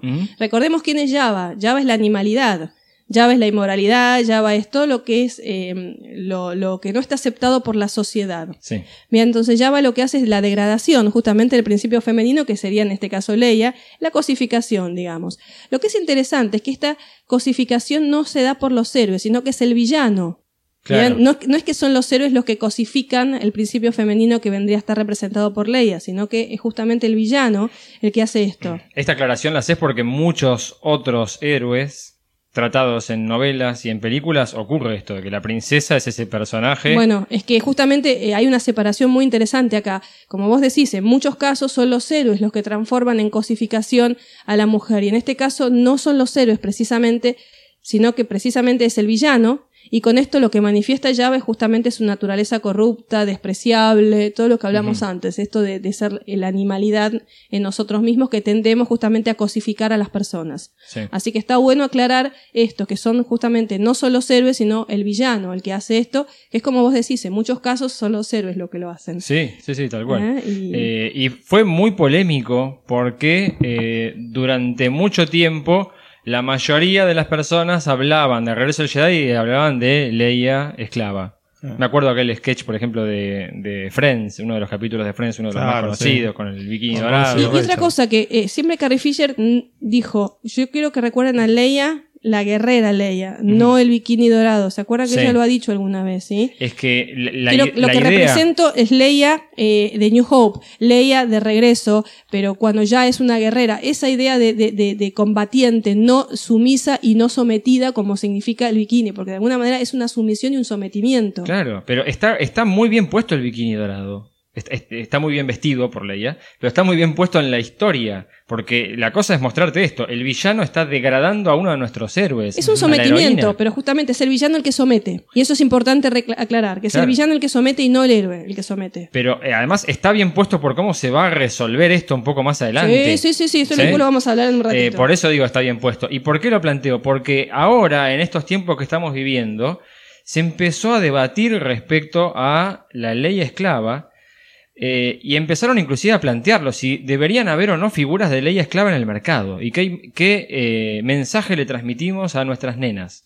Y creo que es desvirtuar completamente el mensaje original de la película, porque Leia es convertida en esclava para que después Leia haga algo Claro. respecto a esa cosificación. Totalmente. Bueno, de hecho, ya lo vamos a decir, pero es la que termina teniendo Claro. la responsabilidad máxima. Por eso, ¿no? seguro. Tiene una responsabilidad muy fuerte. Por eso, el, el- el mensaje que transmite este momento de la película eh, me parece perfecto. Sí, No me parece sí, que sí, sea algo ofensivo con el Lo que paso pasa del es que tiempo. a veces no es tan fácil para verlo. ¿eh? Claro. ¿Eh? Eh, o sea, a ver, el tema es que a veces... Es que mucha gente Eh, se quedó con la mentalidad de Java en mirá lo que es No, Carrie pero Fisher es, con es esa como, bikini. es como hemos dicho, es como hemos dicho en otros, en otros programas. Eh, tenemos una línea superficial en una narración y una línea más profunda. Si nos quedamos con la superficial, y Qué bueno, linda sí, esclava. Leia esclava, uh, pero si vamos a lo más profundo y Claro. encima cómo se resuelve esa situación minutos más tarde, Bueno, tenemos pero- una situación bastante compleja. Bueno, ahí está perfectamente aclarado lo que vos decís. Son lecturas distintas. Lecturas superficiales y lecturas un poquito más profundas. Claro. Pero esto es lo que tiene Star Wars, que tiene de rico. Tiene la lectura superficial. Todas las películas de Star Wars, sí. ¿eh? Tiene esa lectura superficial, esa lectura mucho más profunda que está buena verla. Claro. Sí, y que entonces, en este caso, si vemos un poquito más profundidad el mensaje, queda totalmente descartado ese debate No, si tiene que haber o no figura de ley Es esclava. que el- el- para Es- mí el mensaje se resuelve en la misma Ah, película. totalmente. ¿Sí? Sí. Bueno, Luke. Yo esta parte la marqué acá en el temario como los delirios de grandeza de Luke. Porque el Luke que llega al palacio de Java es un Luke que eh, se cree que se la sabe toda, que ya terminó, que ya es Jedi. Y vemos claramente que le va mal. O sea, cae en la trampa de Java, por ejemplo. Eh, yo no estoy de acuerdo con Cae eso. o se Bueno. deja caer. Bueno, Justamente. Exactamente. Yo pienso lo mismo que los chicos. Yo no estoy de acuerdo que, caiga, que caiga, que caiga en la trampa de Java. Yo creo que eh, se deja caer, pero también es algo necesario en su camino heroico. Sí, Bien, es Sí. una prueba más del camino del héroe. claro, pero para mí esa prueba es necesaria para darle un sopapo. eh. Todavía no estás en donde Pero te no le dio ningún sopapo, porque termina al Rancor. ¿Qué no le sopapo? da ningún sopapo. No, de tal cual. hecho, No, pero él, entra con esta cosa de voy a controlar la mente de Java y me voy a llevar a Han, No, no, lo yo subo creo al auto que y me no. lo llevo. Yo creo que no. Es decir, eh, y bueno, lo adelantó un poco Florencia cuando dijo que Leia se saca la máscara y es un adelanto de el, el kit de máscara de Ujú. Vader al final. Y esto es lo mismo, ¿no? Es otro, es un plantado para una recuperación posterior. Los Jedi tienen un plan, un plan a futuro. Ellos ven o perciben cómo puede ser el futuro. Pasa lo mismo, Luke tiene ya todo eso programado y cómo va a terminar y cómo va a rescatar a sus amigos y lo lleva a cabo. Y parte de eso es hacer que Han sea retirado de la carbonita, Sí.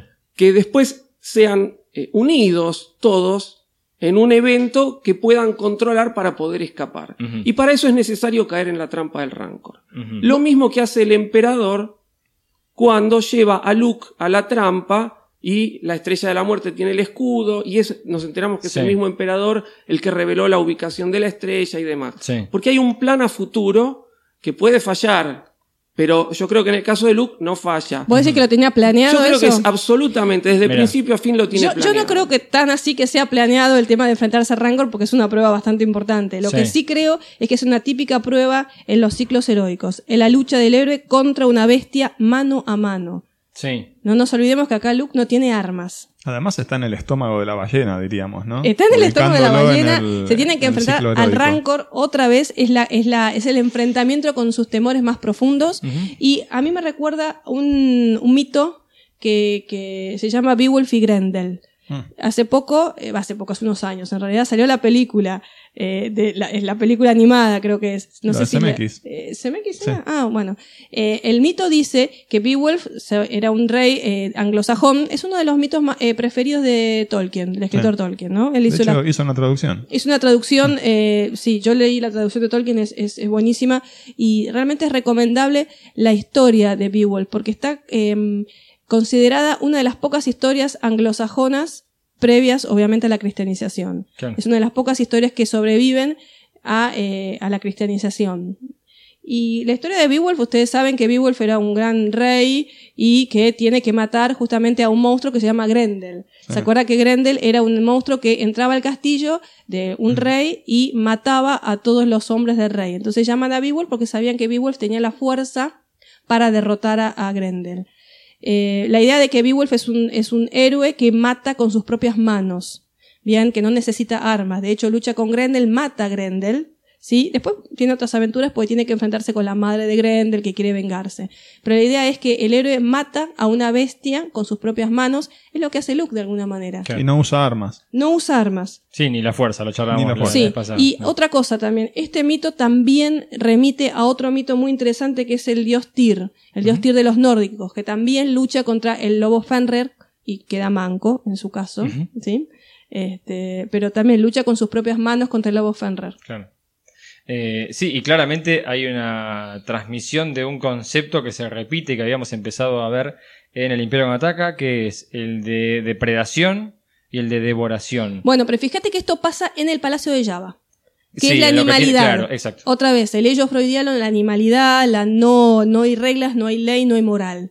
Es que toda la, toda la parte esta del Palacio de Java, yo lo tomo más como una conclusión del Imperio. Sí, es como que termina de ser, porque de hecho todo termina en que se unen los héroes. Sí, sí, ¿Sí? sí, Aparte se cierra, como- se cierra la devoración, la idea de devoración con el final en Java, Claro. en el Palacio de Java. Sí. Eh, bueno, vamos a pasar. Sí, perdón. Sí, antes, antes de pasar, Dale. ¿no? dentro de lo que es el, el detrás de escena, Sí, por favor. ¿no? Eh, George Lucas no aprende de su error con este, el Wampa Sí. y este, él quería que el Rancor lo hiciera un tipo disfrazado. Sí. Entonces, este, hacen el disfraz, el tipo no ve nada, se cae, el disfraz entorpece los movimientos, no había manera. Entonces dicen, bueno, tenemos que solucionar esto. Y se les ocurre utilizar lo que se conoce como un títere de alta velocidad. Es decir, la filmación de alta velocidad es a muchos más cuadros por segundo de lo normal. Lo normal son 24 cuadros por segundo. En este caso, al día de hoy hay cámaras que filman creo que hasta 1200 cuadros por segundo. Es una barbaridad. Sí. Son cámaras que se utilizan para ver cómo funcionan maquinarias, para el famoso crash test dummy, para Claro, ver sí. cómo los accidentes impactan en el cuerpo humano. Entonces se filma a mucha velocidad y cuando se reproduce a 24 cuadros por segundo es cámara lenta. Bien. Acá utilizan un títere que se ve en los backstage de- del el retorno, como está un- un- lo maneja un titiritero, tiene como un esqueleto de aluminio y después todo hecho también con látex. El titiritero pasa la mano, lo mueve rápido, lo filman a 90 cuadros por segundo Bien. y de esta forma cuando lo reproducen a 24 cuadros por segundo logran ese movimiento que eh, no es, uno se da cuenta que no es stop motion, Claro. como han animado al Rancor. Y Sí. es eso, utilizan una animación a alta velocidad. Mira, mira, muy bueno. Eh, sí, además les quedó perfecto toda la parte del, del Rancor y es recontra creíble. Y por suerte no lo modificaron digitalmente No. En las ediciones especiales. Bueno, pasamos ahora sí al siguiente etapa que está vinculado con lo del Palacio de Java, pero que es en el exterior, y es el gran pozo de Carcún, que continúa con este concepto de la depredación, la devoración, porque el, el gran malo ahí en toda esta escena es el Almighty, el todopoderoso El Sarlacc. todopoderoso Sarlacc, que es la culminación, como dice Mariano, de la devoración. Es el, la- el bicho más grande que vimos hasta ahora que devora. Claro. Sí, el Sarlacc, vos sabés que ahora me estaba acordando, tiene antepasados en común con los Raptors de episodio sí, 7. es cierto. Por la boca una- con dientes. Claro, claro, sí. no, es, que hay algunos diseños que lo ves debajo de la arena. Sí. La ¿En forma serio? que tiene. sí, sí. Sí, es que en realidad vemos la boca nada más. Claro. Es verdad, Al claro. Todopoderoso le vemos los dientes. Claro. Después todo está todo abajo del- de la arena, ¿no? Sí. Bueno, en este lugar es donde vamos a ver, lo charlábamos un poquito, lo adelantamos, esto que se repite mucho en las clásicas películas de piratas. Caminar por la planchada, el trampolín, los tiburones. En lugar de un tiburón tenemos un Sarlacc. Claro. La maravillosa música de John Williams. Qué música. Que te adelanta lo que va a pasar. Te porque de a poco una- te va una generando una- un hype, una Sí. tensión que algo va a pasar acá. Sí. Eh, y es el momento en el que Luke revela su madurez. Tiene el control absoluto de la situación, a pesar de que está en el peor lugar posible. Sí. Está a punto de caer en la bestia. En el estómago. eh, ahí sí que no hay salida, ¿eh? De acá, No. sí. Por lo menos. Por lo menos no se sabe salida. Bueno, pero él pega ese salto a la voltereta, toma el sable de luz que había ocultado y comienza con una destreza que jamás habíamos visto en Luke Skywalker. Es muy película de piratas. Mm. Muy Errol Flynn, la parte en que él se balancea con Leia otra vez volviendo a New Hope. ¿Se acuerdan que se balancea también claro, con Leia? claro. La- el tema de eh, el Errol Flynn, los piratas, el tema de la, de la lucha entre dos barcazas. Sí. Eh, o sea, es muy pirata toda la, toda la escena esa, ¿no? Muy aventuras de piratas. Sí. Eh, otra cosa que vemos en esta escena es eh, que Lando finalmente ha decidido tomar partido. Sí, estaba infiltrado ahí en el palacio. Sí. Otra cosa que, no, que no estoy de acuerdo. ¿Por qué? Porque Lando ya toma partido en el Imperio. Sí, a vos te había quedado. Sí, sí, es claro. como dije antes. Está infiltrado. Está infiltrado, es parte del plan de Luke. Sí. No se dio vuelta. Mira. ¿eh? Yo, Para mí. yo nunca, terminé, yo nunca terminé de confiar en Lando. No, no, no, yo sí. yo sí. o yo sea que sí. vos pensaste que se había pasado al lado de Java Yo cuando sí. estaba ahí. No, yo no, yo, Yo siempre sí. pensé como Robbie. Se puso del lado de ellos y listo, está ahí para salvarlos. Sí, sí, sí, sí. El Imperio termina con Lando viendo cómo, Claro. con Chewie cómo rescatar a Han Solo Que o le robó, ubicar a Han pero Solo. le robó la ropa a Han Solo. Y este, sí, sí, se Siempre pone- porque estaba- siempre. estaban de oferta la- los chalequitos y las camisas blancas estaban de Pero era la oferta. única ropa que había a bordo del Millennium Falcon. Sí, yo creo que eh, Entonces, este, yo creo que sí, que es parte del plan de Luke Mira. y que no es que él ahí dice, uy, bueno, se le dio vuelta la torta a Java, los voy a ayudar a, a mis ex compañeros. Puedo decir que no, es un convenido. No, no es- un no, no, convenido. No, no. va Bueno, para donde sopla el No va viento. para donde sopla el viento. Pero lo que sí vemos es la capacidad para perdonar de Han Solo. Porque en su cabeza Lando lo acaba de traicionar y lo acaba de meter en la carbonita Es cierto, y es cierto. lo perdona. Es, es una grandeza de espíritu. ¿Qué Sí. dijimos? Sale de la crisálida diferente. Sí. Bueno, pero igual Chewie lo puede haber puesto al tanto del plan mientras estaban en el calabozo. Sí, bueno, pero. Pero mirá ese micrófonos en, el, en, en la celda de Bueno, Chewie y de Han, y que, y. Java se escucha todo. ¿Ah? ¿Mm? Y acá Bueno. nuevamente hay anécdotas de detrás de las A cámaras. ¿no? Este, los dobles eh, que los vemos son aquellos disfrazados que caen al, al- y al famoso, a la Sí. famosa boca del Sarlacc. Sí. Tenían algodones en las orejas, en la nariz, porque cuando se tiraban se llenaban de arena. Claro. Entonces, debajo de las máscaras tenían algodones para que no se les llene de arena la nariz, las orejas. Este, y otra anécdota es que entre tantas explosiones, cuando cae Lando, explota un, un dispositivo de estos Sí. este, cerca del pie y lo lastima. ¿No? Entonces él empieza a decir stop, stop para que corten la escena Sí. y todos pensaban que estaba actuando No. y seguían la escena No, no, y el no. tipo estaba lastimado en Ah. serio. Hasta que bueno, finalmente se dieron cuenta que sí, que se había lastimado y cortaron. Qué. Eh, bueno, y lo que vemos acá también es la muerte. La muerte de Boba Fett. Ah, ¿Muerte? La Y lo muerte de pregunto. Boba Fett. No Mm. sé. ¿eh? Según, el- según el viejo canon y el universo expandido no se muere. Entonces Claro. hay salida del Hay Sarlacc. salida, se Según el- escapa. según Bueno, el- tenía un jetpack. Sí. No andaba muy bien, pero tenía un jetpack. Pero se cae y no tarda en salir. Ahí ya lo digirió para esta No, hora. No, se tarda de 600 digestión. años. Tarda mil años en digerirlo, ¿no? no Sí. Recién empezó a salivar el Sarlacc. A esta altura. Claro, sí. De hecho, hay un póster que se ven, o se vendía en una época, que Sí. se lo ve a Boba Fett Emergiendo del este, Sarlacc. emergiendo del Sarlacc, utilizando los lanzallamas que tienen sus muñecas. Este, sí, sí, muy ¿Ustedes famoso. qué piensan de un spin-off de Boba Fett? Estaría bueno, ¿eh? Lo van a, Yo- te- lo yo van a tener que hacer. lo Sí, van a tener que yo hacer. también, yo también. Está el famoso juego 1313 que nunca lo, que fue cancelado. Sí, el juego que hablaba de todo el bajo mundo de Coruscant y estaba ahí las historias de Boba Fett. Sí, es obligado. Y recién ustedes charlaban un poco de el viejo canon, lo que es hoy en día leyendas. En el nuevo canon, Boba Fett, eh, Y. ¿Qué, qué? no sé. No, Eh, no ¿Qué, sé. qué, qué? No, no quiero, no quiero spoilear. No, pero, no. Dieron- ¿qué? hasta ahora dieron algunas pistas. Dieron en algunas el libro de Chuck Wendig. Sí. Ay, no sí. terminé, no terminé, no terminé. Bueno. Pero dieron algunas pistas de que No eh, sabes, algo realidad, pasa, ¿eh? sí, no sé, pero algo pasa con el personaje. Yo Bueno, creo, La verdad que sería muy bien Sí. recibido, porque fue una muerte para mí muy eh, innoble.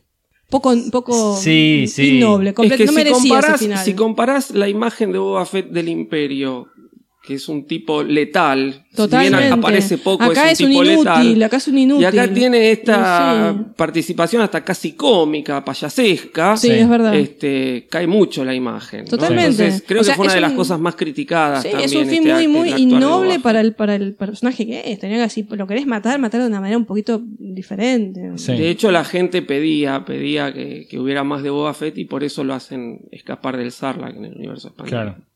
Bueno, y la venganza, acá se produce la venganza de Leia, que es lo que digamos- le decimos que cierra Claro. esto que se había planteado con el bikini dorado. Bien, es lo que llama Robbie siempre el planteo y el de recuperación. El plantado y recuperación. El plantado y sí, recuperación. exacto. Bueno, otra vez, Leia mata a, a Java y es Leia la que mata. Y eso es interesante, que no es otro, otro héroe, es ella la que la Pero mata. además lo mata además, con ¿con la, con la mata? misma cadena que Otra él la vez- tenía oprimida. Otra vez Beowulf y Grendel, otra vez la muerte del villano con manos, con las manos. El héroe mata al villano, mata a la bestia con sus propias manos. Otra vez la idea de la animalidad, de matar al propio animal que hay en uno. Es lo que hace Leia al matar a, a Java es la conquista de la, la propia animalidad.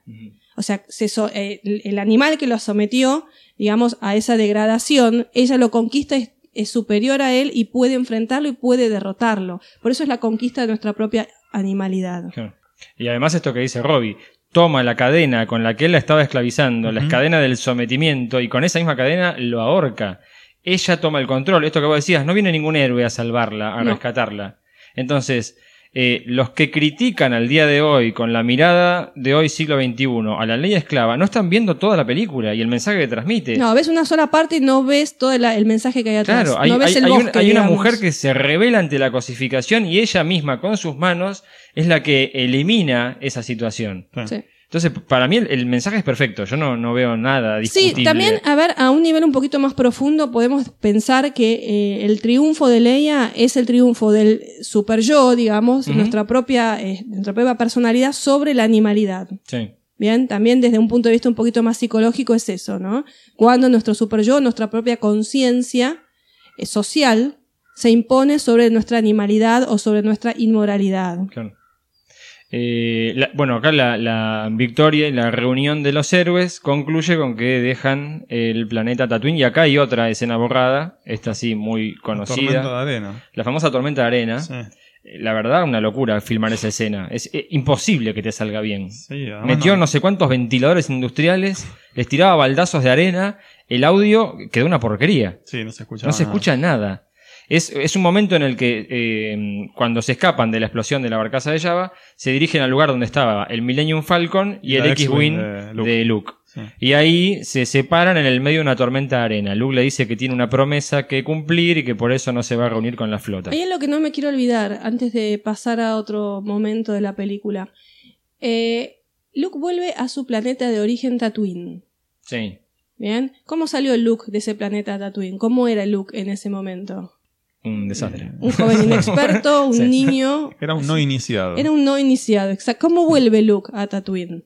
Diferente. Como- sí. Como un Jedi, Como Jedi. casi Jedi, como un ser. Yo diría como Jedi. Ya Jedi. Sí, Le damos para el título, le damos la Y credencial. es que Yoda le dice que ahora en la próxima etapa que ya no le puede explicar más nada. Bueno, sale como un Jedi. Es interesante que él vuelve al lugar de su, de su, de su, de su comienzo heroico, ¿sí? En el final de su etapa heroica. Sí. Bien, entonces eso, eso es interesante, ¿no? Como, como vemos un Luke que salió de una manera y vuelve a su planeta original de otra manera totalmente distinta, como que completó ciclos heroicos y que esta es la última, el último ciclo heroico y que de alguna manera Sí. lo une al primer ciclo heroico. Además, ese regreso al origen generalmente trae, conlleva una mejora para el lugar de origen. Bueno, pero eso vamos a verlo Sí. después, cuando termine Está bien, todo pero el acá ciclo heroico. específicamente en Tatooine también, porque está eliminando Sí, a, no, Sí, al mundo. capo mafia. No, seguro, seguro. Eh, siempre trae. La, la- la vuelta del, del héroe a su tierra natal trae una mejora siempre. Claro. Esto ya lo vamos a ver cuando terminemos de. Cuando lleguemos al final de la película, Claro. cuál es el legado de Luke a la galaxia. Claro.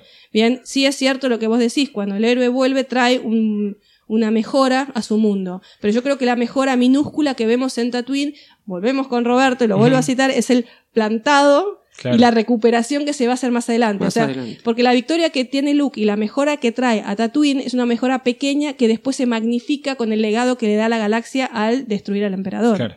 Digamos, hay dos eh, legados, el pequeño a su mínimo mundo y Sí. el mayor a la galaxia. Bien, perfecto. Bueno, el siguiente bloque entonces de escenas está vinculado con Dagobah.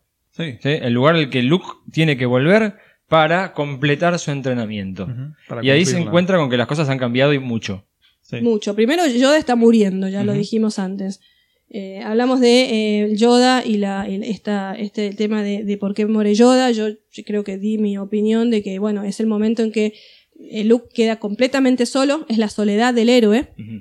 Y eh, su muerte justamente tiene que ver con esto de que el héroe ya no lo necesita. Claro. Bien, no lo necesitan porque ya, como dice Nicolás, ya le dieron el carnet de Jedi, Sí, este, entonces ya está recibido, le dieron el diplomita y no es necesario ya. Entonces, por eso esta idea de suprimir eh, aquello que no, no es necesario ya en su vida.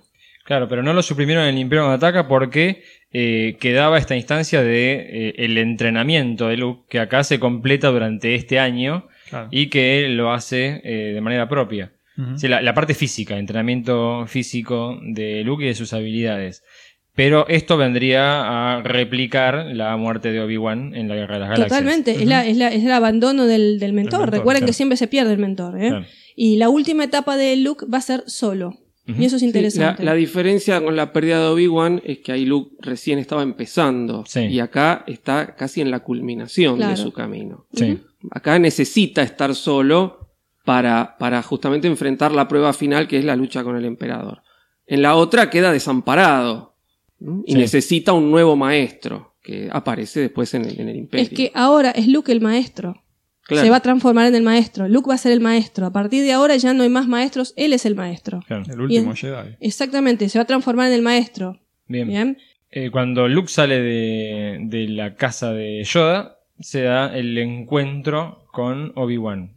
¿Sí? Y en ese encuentro con Obi-Wan y en esa charla le plantea algo que tiene que ver con el rol de los Skywalker en la galaxia y que él no está solo, sino que tiene una hermana y que por voluntad de Obi-Wan y de Yoda los han separado desde el nacimiento. Sí, eh, Algo así como los hermanos sean sí, desunidos. Los hermanos se han desunido. bueno, la idea de los mellizos o de los hermanos es algo que es, es recurrente en muchas hi- historias heroicas. Eh, lo que sí me gustaría hablar, más que de historias heroicas acá, que es mucho más interesante, es el rol que cumple a nivel psicológico la, eh, en una historia, digamos, el tener dos hermanos, especialmente hombre y mujer. Claro. Bien, porque el hombre y la mujer justamente son como dos elementos que se complementan en el caso de, de- de Luke y de Leia. Eh, Leia es como, eh, sería el ánima, De, es decir, eh, la parte femenina de Luke. Bien. Bien, y justamente al revés, el Luke sería el animus de Leia. Son dos partes de una misma moneda. Se complementan y se transforman en uno. Claro. Por eso tienen esa conexión tan importante en la fuerza, ¿no? Pero está bueno recordar que esto del ánima y el animus ya lo decía Jung, donde este ánima es lo que tenemos nosotros, digamos, el hombre, la parte femenina del hombre y la parte masculina de la mujer es el animus. Estos dos funcionan de esa manera. El objetivo justamente de Luke y de Leia va a ser integrarse como un uno y como uno solo. Bien. Sí, es ese equilibrio del, del yin y el yang. La integración de los opuestos. Sí. ¿Sí? Eh, tan, el- tan bien desarrollado en Clone Wars en la trilogía de Mortis. Sí. ¿Sí? Tan Sí. bien desarrollado en, en esa trilogía. Y veremos cómo se sigue desarrollando en la secuela, en la trilogía secuela que estamos viendo ahora. Bueno, es que yo creo que va a ser un punto muy importante. Sí. La complementación. Otra es- vez la búsqueda de la Es complementación. que lo, charlábamos la vez pasada. Yo creo que todos los líos en los que se encuentra la galaxia en el despertar de la fuerza son porque Luke se cortó solo. no siguió lo que le dijo Yoda, que es pasar tu conocimiento a Leia. Mm. Para mí, Leia va a cumplir un rol muy importante en, en la secuela. Sí, eh, sí, eso ya lo hablamos antes también. Eh, es medio confuso el tema de pasar lo que aprendiste. Sí, Porque puede ser a Leia, pero también puede ser a la descendencia de Leia. sí puede ser. que es lo que él sí. intentó y de alguna manera fracasó. Pero hay que ver si este desequilibrio de la fuerza que estamos viendo se produce por esto o se produce por otras cuestiones. por Sí, pero tema- de hecho en el, en, el, en el retorno, él cuando habla con Leia y le da a entender que ella es la hermana, él le dice, ella dice, no, tú tienes un poder que yo nunca voy a comprender, y le dice, no, sí, vos también lo tenés porque sos mi hermana. Claro. Este, y es un poco el, bueno, en algún momento vas a tener que seguir mi mismo camino, y no se cumple. Ujú. Entonces yo creo que por ahora. Sí. Pero yo vos, creo pen- que vos está- pensás que- está- que, que Luke, a, a, digamos, a la vejez, por verle, porque ya Sí. que es un señor grande, igual que Leia, va a entrenar a la, la hermana después de tantos años sin haberla entrenado. Yo creo que- Ella se dedicó a la, a la cuestión política, por lo menos eso es lo que dice Bueno. en los libros que hemos leído Sí. estos, estos años. Justamente está la, la división, ¿no? El nuevo canon y el viejo canon. En el viejo canon Luke continúa con el entrenamiento Claro. y Leia termina, Sí. eh, sin ser tan poderosa como Luke, pero termina un camino de Es que de, ella, de, hecho ella es la que lo rescata cuando él cae al lado oscuro. Ella lo rescata Claro. cuando él cae al lado oscuro. Claro, Acá nuevo ahora canon, ha- no, ha, no. seguido otra línea. Bueno, vamos a ver, pero Sí. yo creo que Leia en algún momento Claro. se va a tener que decantar por el uso Yo creo de la que sí. fuerza. Lo que yo veo en el nuevo canon que están planteando en el despertar de la fuerza es Luke se cortó solo y salió todo mal. Vos decís que se desprendió de la ánima de Leia. digamos. Para mí sí, para mí Al desprenderse, al, al liberar, al, al sacarse de, de, digamos, de, de- de su propia espíritu al ánima de Sí. Leia, es como que las cosas salen mal. De hecho, te lo están contando también en, en las novelas, tanto en Bloodline como en Aftermath, te marcan esto de Luke desaparece de la galaxia. Ya antes de esto de, de tener que refugiarse en Acto, después de los, lo que hace Ben Solo, ya desde antes. Ya estaba Luke- desaparecido. Sí, dejó completamente de lado a, Bueno, a puede Leia. ser, ¿eh? puede ser que sea justamente esta separación lo que eh, de alguna manera debilita a Luke. La separación de la hermana. Debilita mutuamente también, Sí. ¿eh? porque todos los problemas que tiene Leia también surgen a partir después de que Y se mirá, va Luke. mirá la trilogía de Morty, como te plantea perfectamente que cada uno de los dos roles tienen una función, que no pueden cortarse solos, que se necesitan mutuamente. Bueno, es muy interesante porque yo creo que va a ser muy central en la próxima Sí. Eh, bueno, nos vamos a Endor. Vamos. Vamos, vamos a Endor. Eh, me, me siento en el Star Tours. Más o menos. bueno, el Endor, ¿qué es Endor en la historia? Bueno, Endor primero, antes que nada. Sí. eh, Endor, si leyeron alguna vez la Biblia, alguna historia de la Biblia, Endor es una palabra muy antigua. Ah, mira. Sí, Endor era, eh, había una, hay una historia, creo que es este, del libro de, eh, del libro de Samuel, creo que es el rey Saúl, el que visita a una bruja que vive en Endor. La- en la Biblia dicen que la bruja de Endor es una bruja, una, una negro- nigromante que vive en un, en un bosque y que eh, el rey Saúl le va a pedir consejo. Obviamente algo totalmente eh, prohibido para el cristian, no cristianismo, en ese momento era este, el, El judaísmo. judaísmo. Sí. Algo totalmente prohibido en el judaísmo. Pedir consejo a los, a los este, nigromantes no era permitido. De hecho, el mismo rey Saúl había prohibido la consulta a nigromantes y Claro. a hechiceros. Pero él va a pedir este consejo porque se encuentra atrapado en una situación. Esto está creo en el libro de Samuel en la Biblia. Mira, sí, Lucas siempre se volcó a, a términos tanto mitológicos como históricos, a veces geográficos, ¿sí? Bueno. de los lugares donde, donde Le está, le está, está emulando a Tolkien, Y sí, obviamente. Eh, bueno, Endor es el bosque mágico. claro. Que esto ya lo habíamos visto. Endor es el bosque mágico, el bosque donde Pero es un bosque mágico distinto a Dagoba, porque en Dagoba también trajimos esa, esa impresión, pero eh, en Dagoba tenía que ver con la figura de un mentor que era como un duende. Que, encarnaba, que encarnaba el espíritu Pero del acá es, claro, acá es No, pero otro esto es tipo otra de bosque. cosa. Pero aparte, Da- Dagoba, ya lo había dicho eh, Florencia en su momento, representaba también esos miedos, esa, Sí. esa parte es el interna, inconsciente. oscura, Es el inconsciente. inconsciente. Dagoba es el Que inconsciente. Endor es otra cosa. Que- Endor que, no es que el Dagoba, se, inconsciente. Dagoba se ve siempre como un bosque nocturno y acá Endor te transmite. Es que Endor no es el inconsciente, Ah, claro. Endor es otra cosa, es el bosque mágico celta, si lo queréis llamar así. Es el bosque donde viven los elfos, donde viven las que son seres peligrosos pero también pueden ayudar. Sí, Bien, es el bosque eh, mítico, no es el inconsciente, Dagoba es el inconsciente. claro. Sí, este es el bosque mítico donde hay criaturas que ayudan y criaturas que también pueden ser muy peligrosas. Bien. Eh, bueno, estas criaturas que ah, cumplen ambos roles son los Ewoks. ¿Ositos cariñosos o salvajes antropófagos? ¿Cómo- Yo, cómo- yo quiero hacer una, una salvedad A ver. acá, Sí. porque el podcast anterior, lamentablemente, que no pude estar, pero lo escuché, este, surgió la duda de, de dónde había salido esto de ositos Ewok. Sí, por favor. ¿no? Este, yo no lo pude encontrar en internet. Sí. Yo estoy 100% seguro de que acá, en Argentina, no sé si en otros países de Latinoamérica, se promocionaba el, el retorno del Jedi con la aparición de nuevos personajes y disfrute a los ositos Ewok. Mirá, no. Decía, este, no recuerdo si era el tráiler Sí. o la propaganda de los juguetes. Puede ser. pero estaba, yo recuerdo. O de Doriana, 100 que mencionábamos la margarina. 100 por- Doriana. o la- no, la margarina Sí. no era, este, pero sí era o la promoción de los juguetes o la promoción del tráiler acá que hablaba de los osos Ewok. Era una genialidad argentina. Por eso no lo pude encontrar. Capaz Por que era en eso, yo creo Latinoamérica que tal Sí. vez Puede tal vez fue algo local. Claro. Sobre todo por eso me inclino más a que por ahí sea la promoción de los juguetes y no el tráiler. Sí. Este, porque he encontrado trailers en, en castellano, tanto latinos como, como de España, como español, y no, no sale la palabra oso Ewok, pero yo estoy 100% seguro de haberlo escuchado, haberlo visto en la tele, los nuevos personajes, los osos Ewok. Así que es probable que sea la, la- la publicidad del juguete de acá. Claro. Pero acá en la televisión se decía los osos Ewok. Mirá, mirá. Mirá vos, mirá vos. Eh, bueno, Bueno, a, a eh, ver, la, ¿qué- de- la decisión de Sí. Lucas Sí. de, de incorporar a estos personajes tan cariñositos tiene que ver con el marketing. Así lo planteó Gary Kurtz en la, la pelea que tuvo con, con él.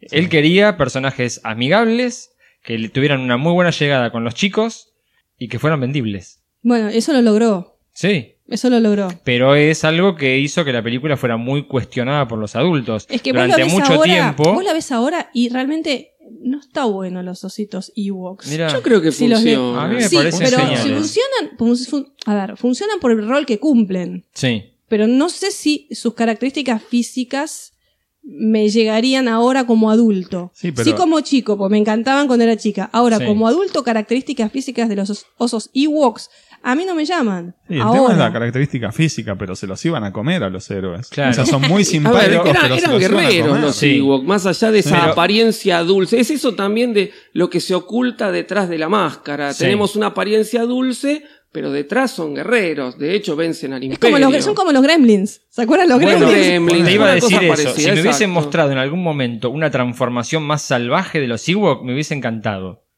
Pero es como que siempre veo al Gremlin. Lo veo re lindo, una cosita Claro. abrazable. El Moway. Pero claro, pero no lo veo así que se transforme en una cosa No, pero horripilante. lo que tiene, eh, lo que está bueno de los Ewoks es el rol que cumplen. Sí. Bien, o sea, más allá de las características físicas que cuando yo fui chica me encantaba, porque eran lo más adorable que a mí me A gustaban mí, me siempre los pará, osos. a mí me siguen gustando. Los defiendo a muerte a los no, yo eh. los defiendo, pero me soy medio como que veo que es un Sí. elemento de eh, infantil y es como vos decís.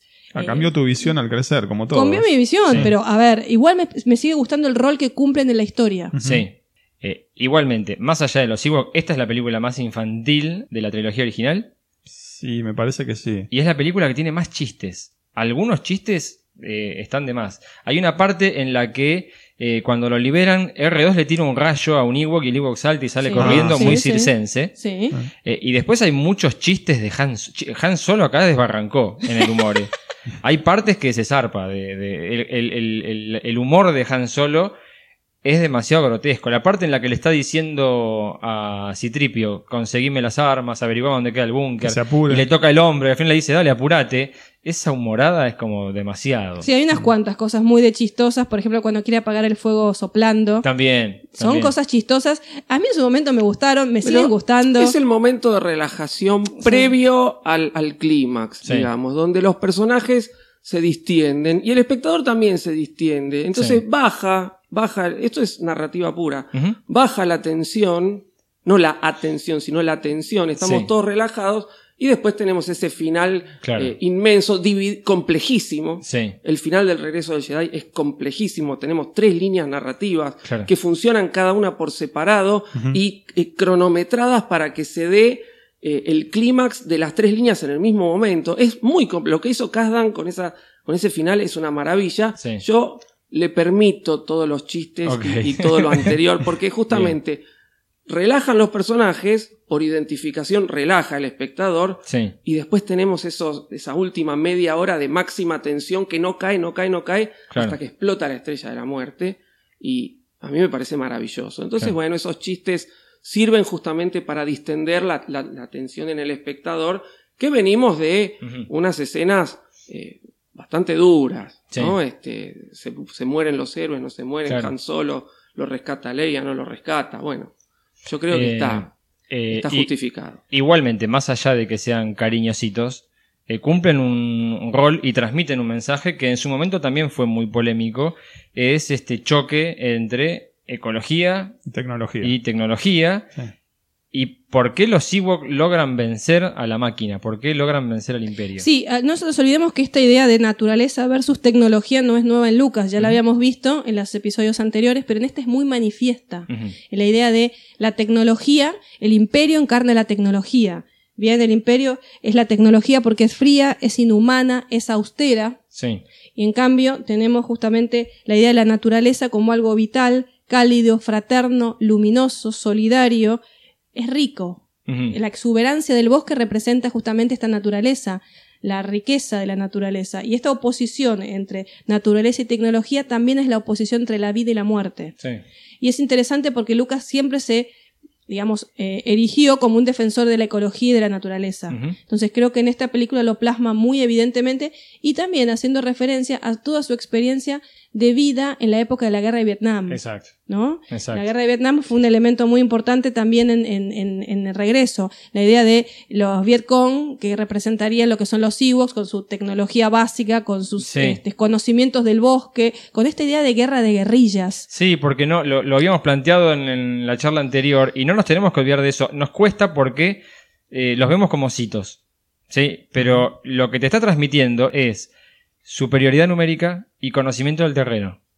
¿Sí? Que es Vietnam. Sí, Eso es puro sí, Vietnam. Claro. Eh, es claramente, tenés habitantes del lugar que saben cómo desplazarse, que conocen el lugar a la perfección, que te ganan por cantidad y a pesar de que sus herramientas son muy precarias, las saben utilizar en el momento indicado. Claro. Ahora, si es así, la visión de Lucas pone a Estados Unidos en el rol del imperio. Totalmente. Y eso generó una polémica muy grande en la sí. época. Sí, sí. Ahora es muy común, ¿eh? Este revisionismo histórico es muy común, Sí. pero en ese momento yo creo que Lucas estaba de vanguardia. Sí. Ahora el revisionismo histórico creo que Hollywood está plagado de películas revisionistas donde eh, Estados Unidos hace un mea culpa. Claro. Desde Danza con Lobos hasta las últimas producciones de, de, de Hollywood. Pero en ese momento creo que es bastante vanguardista en eso.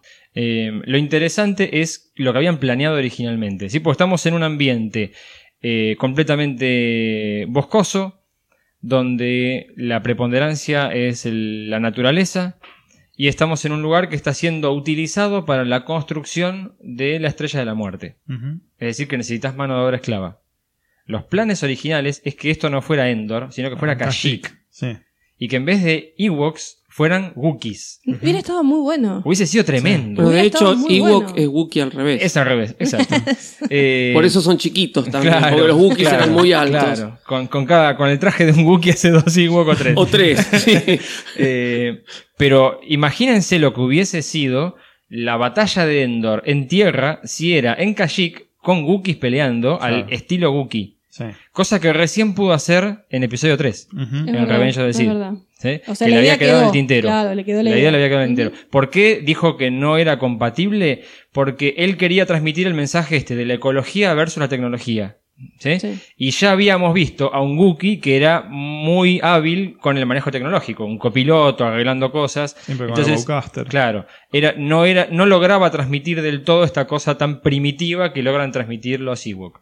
Pero si lo hubiesen hecho en Kashyyyk hubiese sido impresionante. Sí, pero a ver, Chewbacca podría haber sido un, un Wookiee de vanguardia o Sí. a- adquirir el manejo de la tecnología a través de sus experiencias con Han y el resto de, de su civilización ser Claro. un poco más rudimentaria.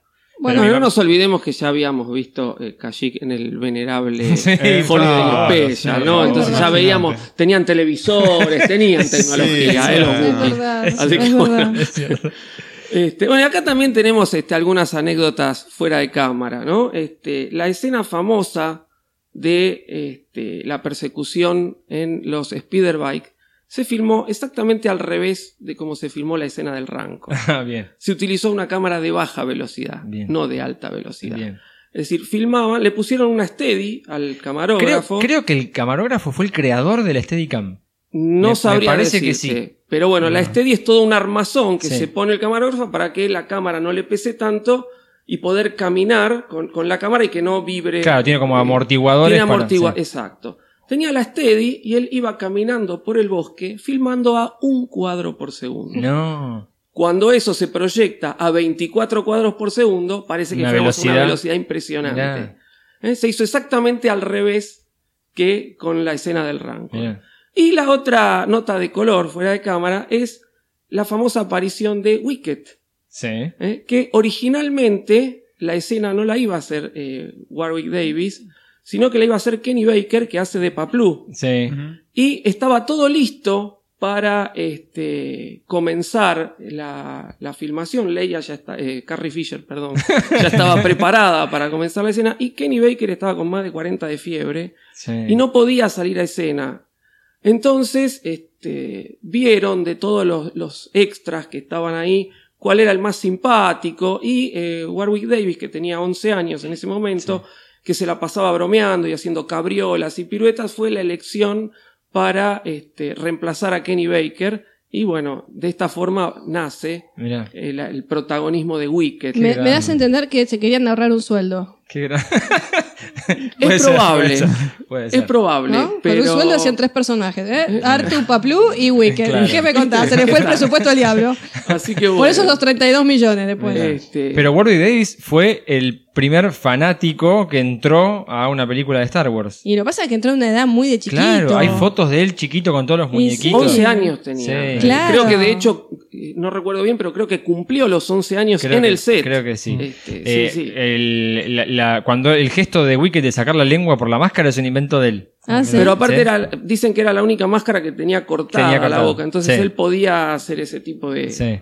De cosas. Bueno, y de hecho, le permitieron. Él hizo un corto. Él filmó un cortometraje durante la filmación de Regreso del Jedi. Este, por la cara que están poniendo, se Sí, viene no, otra no, lo pausa. tengo, lo tengo. Me, eh, me acuerdo. Lo tengo, no- lo Pará, tengo, lo ayúdame con el nombre. ¿Cómo se llama? Algo de los Ewoks Sí. era. Este, como que él es, es él yendo por Londres y se va encontrando con. No, y por los- todo el set de filmación. Sí, sí, sí, hay con una parte que, que- que actores. golpea en el vestuario y se abre y está Carrie Fisher con la Este, bikini. Está- Return, Return of the Creo que Return creo of the que se Ewok. llama. Mm, Sí, sí. se puede ver en YouTube. ¿eh? Eh, como, como dije por en favor, otros, hay una parte en otros podcasts, antes había que conseguir estas cosas, Claro. ahora las tenemos todas Claro. en YouTube. Hay una parte en la que Wicked está en la estrella de la muerte, cuando pasa Vader caminando. Mm, mirá, es una cosa brillante esa, ese Sí, sí, creo que se llama Return of the Ewok. Lo, lo filmó él, sí. No, eh, antes que pasemos a ¿Cómo otra pues? cosa. Che, pará, que es un película. ¿Qué cosa? No, no, la verdad que no me atrajo nada lo que me dijiste. No, por ahí lo veo, pero. Sí, no, dale. bueno. Eh, no, porque no hace, no hace la narrativa de la historia, por eso es no me. No me Bueno. yo no debo delirar. notas de color, notas de color. Serios, por favor. No me quiero olvidar de algo, porque después ustedes me hacen reír y me olvido. Eh, hablamos de ley esclava. Sí. Sí. Hablamos de que Leia eh, tiene una, eh, ha sido, fue sometida por Java, se ha transformado en una cosificación de objeto sexual de alguna manera. Sí. Vemos a otra Leia en Endor diferente. Ujú. ¿No les pareció? Sí. Eh, tiene un vestido distinto, tiene un vestido ocre, tiene un vestido eh, largo, una especie de Blancanieves. Sí, el pelo trenzado. El pelo trenzado, el pelo suelto. Es una representación del espíritu del bosque. Claro. Es un Ah, yo espíritu te iba, a maternal. decir, te iba a decir, más que Blancanieves, yo la vi como una comunión con la naturaleza. Pero es Blancanieves, claro. Bueno, la defiendo a muerte a Blancanieves. Bueno, Bueno. Blancanieves es una comunión con la naturaleza. Blancanieves se va al bosque justamente a vivir en una, en una situación de exilio y tiene una comunidad con estos siete nanitos y de alguna manera se transforma un poco en un espíritu materno para ellos. Sí. De hecho, eh, para mí, Leia en este momento se transforma en este espíritu materno, salvaje, mágico, creativo. Es la creación también, ¿no? Es el, eh, justamente este espíritu que necesita volver a la naturaleza. Por eso está bueno este contrapunto entre la ley esclava o ley cosificación, objeto sexual, y esta nueva ley que representa justamente la, el poder de la creación, el poder mágico del espíritu materno. ¿Bien? Que es el espíritu del bosque, de alguna buenísimo, manera. Buenísimo. Bien, es como una Blancanieves, Claro. algo así, ¿no? Un hada del bosque. Bien. ¿Eh? Eh, bueno, y algo más, sí. no nos olvidemos. Perdón, perdón. Perdón, perdón. Sí. Eh, sí, Tripio, chicos. Ah, no hablamos claro, de Tripio. claro, sí. ¿Qué pasa con Tripio en este momento? Eh, sí, Bueno, sí, sí. considerado una deidad entre los Ewoks. Es su apoteosis. Es cierto. Es la apoteosis de Tripio. Hablamos de que los héroes, en muchos casos, cuando cumplen un ciclo heroico, tienen su apoteosis o por lo menos su deificación, como ocurrió con eh, Hércules. Bueno, eh, Tripio es justamente, tiene un ciclo heroico. Uh, uh, ah. Me desconcentraste. Perdón, perdón.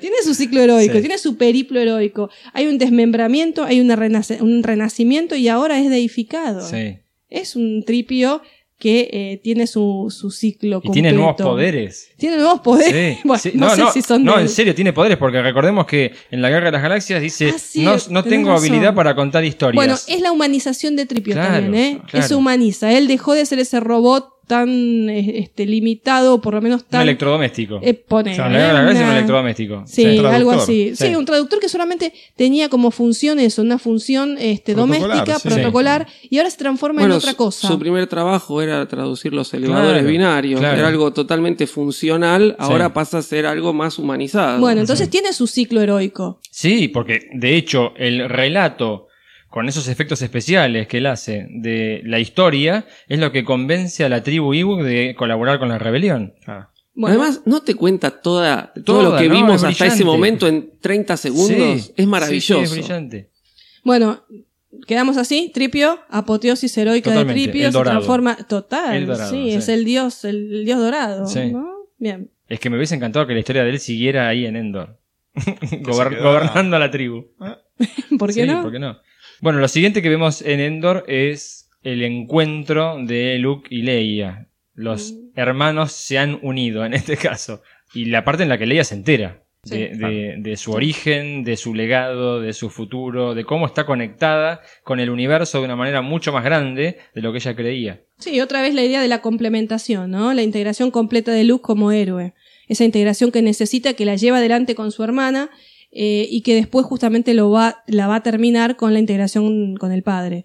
Pero ya vemos como hay un, un principio de integración con el ánima y ella con el animus, ¿no? Estas dos ánima y animus que necesitan complementarse para formar justamente y completar su ciclo heroico. Bien. Bueno, y llegamos también a el siguiente encuentro, que ahora es de Luke con su padre.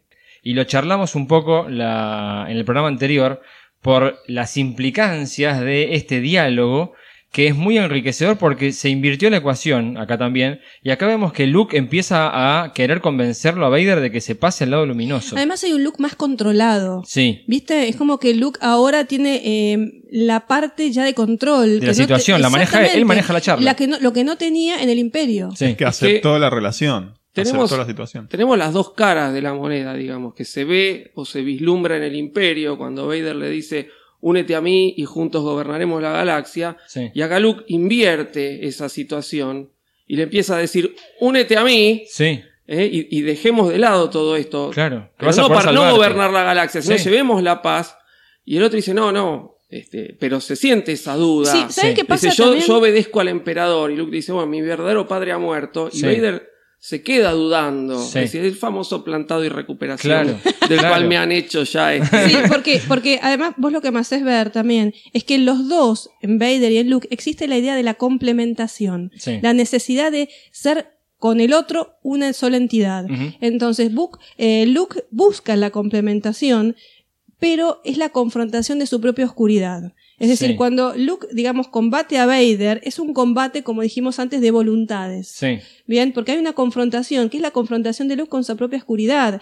Es lo que se llama la reconciliación y complementación con el padre, y en el caso del padre, con el hijo. Es la verdadera prueba de la caverna. Totalmente. ¿Eh? Cuando baja a la Sí, caverna sí, que sí. pelea con ese Vader imaginario o ese Vader que está en el inconsciente, ahora acá está en, en el hecho real. Sí. Claro, pero no es ¿Cómo el mismo a- Luke, no es el no mismo es el mismo Luke, Luke, por eso reacciona de manera Totalmente. distinta. Pero fíjate que entra a la caverna de manera distinta porque entrega el sable de luz antes de entrar. Lo que le había dicho Yoda, no te hacen falta las armas, él acá lo hace. Él Sí, sí, entra sin arma y entregándola a su padre. De hecho, hay un momento en el cuando Vader enciende el sable de luz, la cara de Luke es, Sí. uy, acá me corta la cabeza y se termina Sí, todo. sí, sí, sí, sí.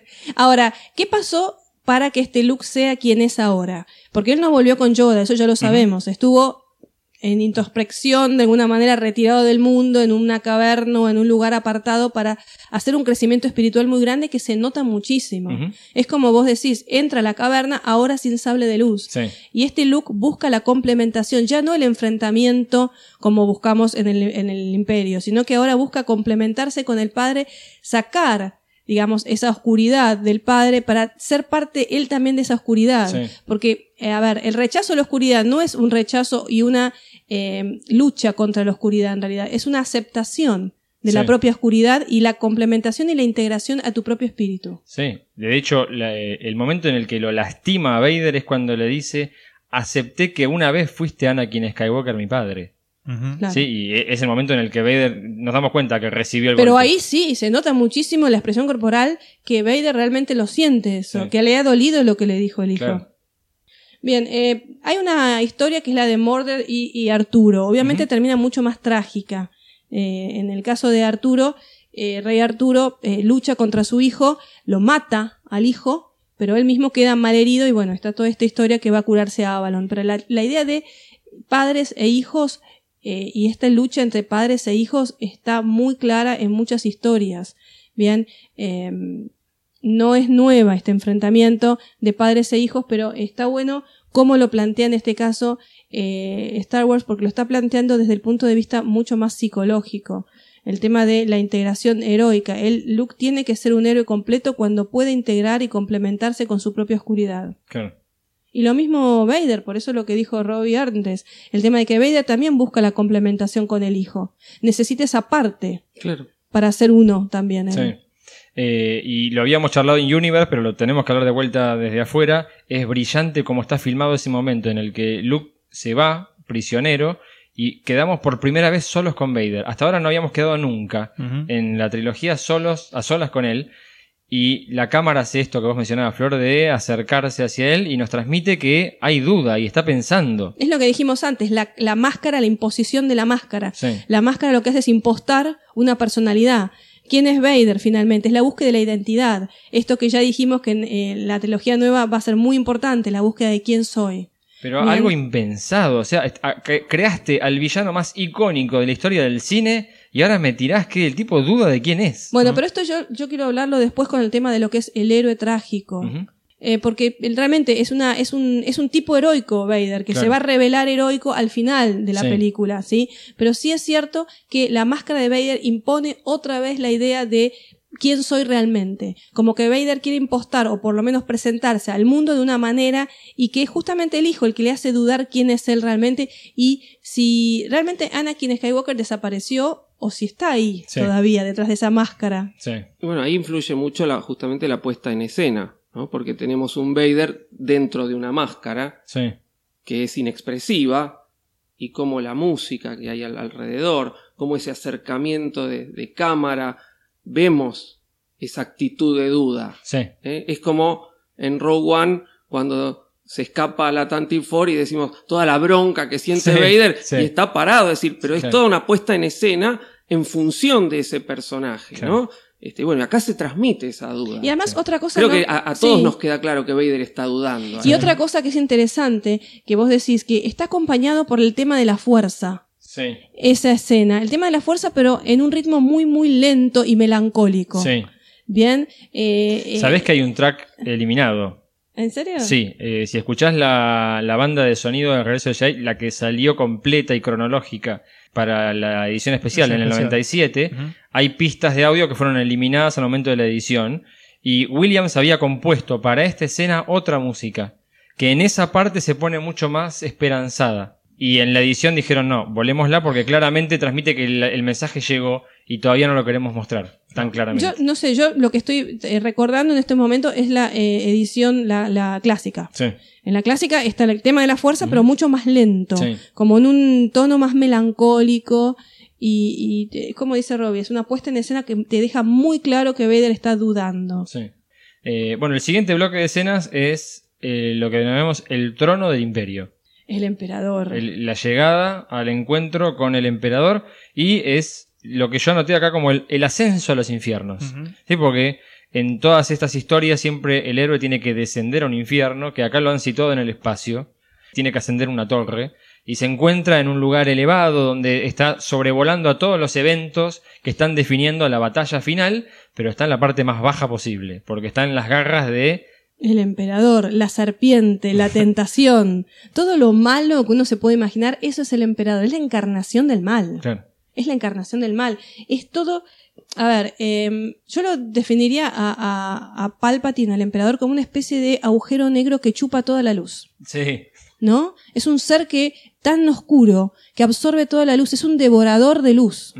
Eh, destruye todo. Por eso está buena la idea de eh, ser como una especie de eh, serpiente, justamente porque es la tentación de Luke, Sí. de alguna manera. Pero también la última prueba del héroe.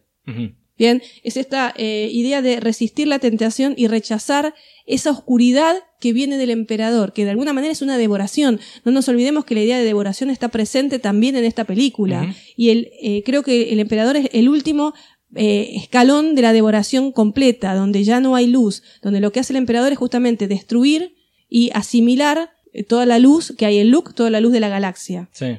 Eh, el ambiente de la sala del trono representa perfectamente lo que se viene sugiriendo que es el imperio. Es metal, es vidrio, es frío, es oscuridad, es maquinaria. Hay un montón de controles y de consolas que quizá no hacen falta para el trono del emperador, pero Sí. es la transmisión del el imperio Es representado que es en la, la, máquina. la ausencia de energía vital. Claro. Es, la es todo lo contrario a lo que es Endor. Sí, Es exacto. todo lo contrario. Eh, Te ponen muy de manifiesto. Endor, por un lado, eh, la estrella de la muerte por otro. Te lo van poniendo plano a plano. Es muy Sí. interesante cómo te hacen esta eh, composición de imagen donde te muestran Endor es lo- la parte vital, la luz, la naturaleza, la creación. Lo otro es la muerte, es la falta de vitalidad, es la, la no luz.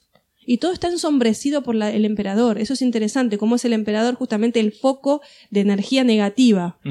El, el emperador, como decíamos, está muy bien encarnado por Ian McDermott, muy bien hecho el maquillaje, pero tuvieron un problema serio en el maquillaje y en el vestuario, que es lo que se conoce como las babosas del emperador.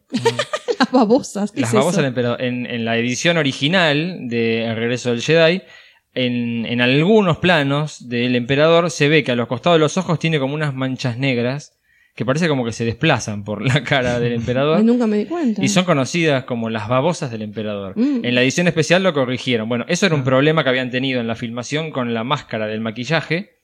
Y en algunas tomas la capucha no llegaba a cubrir perfectamente y se notaba que ahí había terminado el maquillaje. Mira. Entonces pintaron cuadro a cuadro una manchita negra que les quedó espantosa. Eh, y bueno, se conoce de esa, de esa manera. Pero igual, ¿a ustedes cuando vieron el emperador no les parecía esta idea de que era una, una criatura tan oscura que devoraba todo? Por eso se llama el devorador de luz, Sí. que destruía todo, que era como la encarnación perfecta de lo que es el mal. Es que es la, hasta- es la oscuridad pura. Total, es Eh, esa cosa que destruye. Es como, como dijo Mariano, el, el salón del trono dice, hay, hay un montón de maquinaria, hay muchas luces Sí. y es oscuro. Es Sí. decir, esa luz no me transmite nada, es algo frío. no, es algo frío, eh, deshumanizado de completamente. totalmente. Eh, y en varias escenas que venimos viendo al emperador en su comportamiento, cuando está sentado mirando por la ventana y le da la espalda a Vader, está como siempre pendiente de lo que ocurre en su galaxia, ¿sí? Porque él es el, el amo y señor de esa galaxia. En esa situación lo encontramos, en Es un que es control. ego puro, el emperador es ego puro, es el ego puro llevado a la máxima expresión, de todo tiene que eh, orbitar alrededor de él. Claro. ¿Sí? Todo tiene que orbitar alrededor de él y todo pasa por él y el emperador lo único que hace es cumplir con sus propios deseos. Sí. No existe nadie más que él. Y otra vez, yo creo que el emperador en el caso de eh, eh, Palpatine es como que él solamente vive destruyendo. O sea, Sí. él no puede crear. Esta imposibilidad de crear. Él no puede crear nada, más allá de lo tecnológico, ¿no? Pero él no puede crear. Él solamente puede destruir y devorar. Por eso se llama el devorador de luz. Es que además representa el materialismo absoluto, el saberse como lado oscuro que no tienen vida más allá de después de la muerte, no es como los Jedi. O sea, todo lo que pueden disfrutar lo tienen que tener en ese momento. ¿Y sabes cuándo se ve esto? Eh, ¿Se acuerdan cuando eh, se habla que la estrella de la muerte tiene un escudo protector que Sí. absorbe la energía vital de Endor? Sí. Otra vez estamos con la idea de la ah, devoración Sí. y la- el consumo de otros para poder mantener tu propia existencia. Sí, sí, sí. Sí. Eso es el emperador, es como que absorbe Es que todo. es la suma de, de Saruman con Sauron. Eh, Hitler es los, los dictadores o los peores tiranos de la historia de la humanidad. En todo eso se basó Lucas al momento de la construcción de este personaje, que como decíamos en la charla anterior, uno dice, ¿qué podés traer ahora que supere a Vader? Claro, un malo más malo todavía. Sí, Lo que pasa es que en el caso ese, como está muy bien dicho, Vader cambia de rol completamente. Ese es el tema. Lo- La movida de Lucas fue ponerlo a, a Vader en otro lugar, Sí. no en el lugar del villano. claro. ya en el lugar distinto. Entonces, por eso puede haber otro villano, porque Vader cambia de lugar, se desplaza de ese lugar de villano que vimos en New Hope para transformarse en otra cosa. Claro.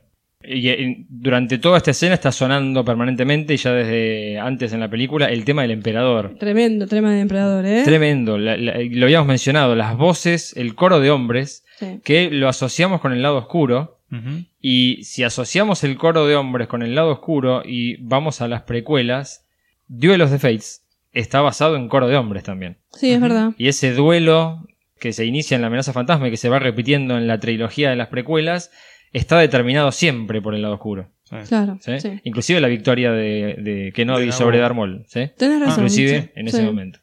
Bien, el combate de Luke con Vader se resuelve porque Luke toca el lado oscuro. Sí. Porque cede al lado oscuro. Sí, pero en ese momento que cede al lado oscuro se da cuenta cómo se está convirtiendo en su padre. Claro. ¿No? El momento que le corta la mano a Vader dice, bueno, eh, hay un reconocimiento de que el padre y el hijo son similares de alguna manera. Sí. Y ahí vemos entonces el poderío absoluto del emperador. Que Sí. nadie se lo esperaba. Que nadie se No. esperaba. El as bajo Sí. la manga, dijimos Sí. la otra vez. Sí, un sí. muy buen efecto que después fue eh, replicado e imitado. Este efecto de los rayos, no sé, eh, Terminator, por ejemplo. Sí. Sí, ese efecto de esos rayos o Ah, mirá, relámpagos. nunca lo pensé con eh, Terminator. en muchas películas se, se replicó, pero fue muy novedoso para la época y un poder espectacular para este personaje que es la eh, encarnación del mal. Bueno, y esto se resuelve con el sacrificio que, que realiza Vader, que realiza el padre, en definitiva. Sí, bueno, eh, al el héroe trágico, el ángel caído. Claro. Esto ya lo hablaba Aristóteles hace mucho tiempo atrás. Nos decía que existe la figura del héroe trágico. Eh, en Ari- Aristóteles re- eh, sabía que había tres etapas, por lo menos reconocía tres etapas. Está la complicación, bien, la complicación del héroe, la caída y, obviamente, al final tenemos la reversión o reconocimiento del error Claro. donde sabemos que este héroe trágico no es malo, proviene de una buena familia, de una buena semilla, es honesto, recto, pero en algún momento por arrogancia, por orgullo, por ambición, se produce la caída. Esta caída de la que sí o sí el héroe trágico tiene que volver. Bien, entonces eh, vemos que Aristóteles ya contemplaba esta figura de ángel caído o de héroe trágico que es Sí. Vader. Bien, algo que se termina de ver acá en esta película, pero que al principio no lo habíamos visto porque Vader estaba presentado de otra manera, no como héroe, sino como otra cosa. Claro. Y bueno, finalmente lo levanta el emperador en sus brazos y lo tira por el, por el ducto Sí. este, donde está el generador Bien. abajo. Y me das un pie muy interesante para hacer una pausa y irme a la parte de la filmación. ¿Cómo Porque no? El histórico, qué, qué cordial que quedó todo esto. ¿no? Eh, el histórico eh, Vader era el interpretado por Dave Prowse. Sí. ¿sí? En el, en el Imperio Contraataca habíamos visto las escenas de esgrima del final de la película. Las escenas las interpretaba Bob Anderson, que era un esgrimista. De altura, pero no corpulento. No era un, no era un fisioculturista como Dave Prowse. Cuando empiezan la filmación del regreso del Jedi, Dave Prowse ya estaba muy mal la relación con George Lucas. Por esto que habíamos dicho la otra vez de que se rumoreaba o se creía que él había spoileado el final del Imperio Ataca en una entrevista a un diario británico. Sí que había dicho la parte de que Vader era el padre de Luke. Sí. Bueno, se había corrido la voz de que Dave Prowse era muy bocón, que hablaba con la prensa y que contaba cosas de la filmación. En particular, parece que Richard Marquand no lo soportaba a Dave Prowse. Le- les recomiendo, para los que no vieron, el documental que está en Netflix, I Am Your Father, que cuenta la historia de Dave Prowse durante la filmación.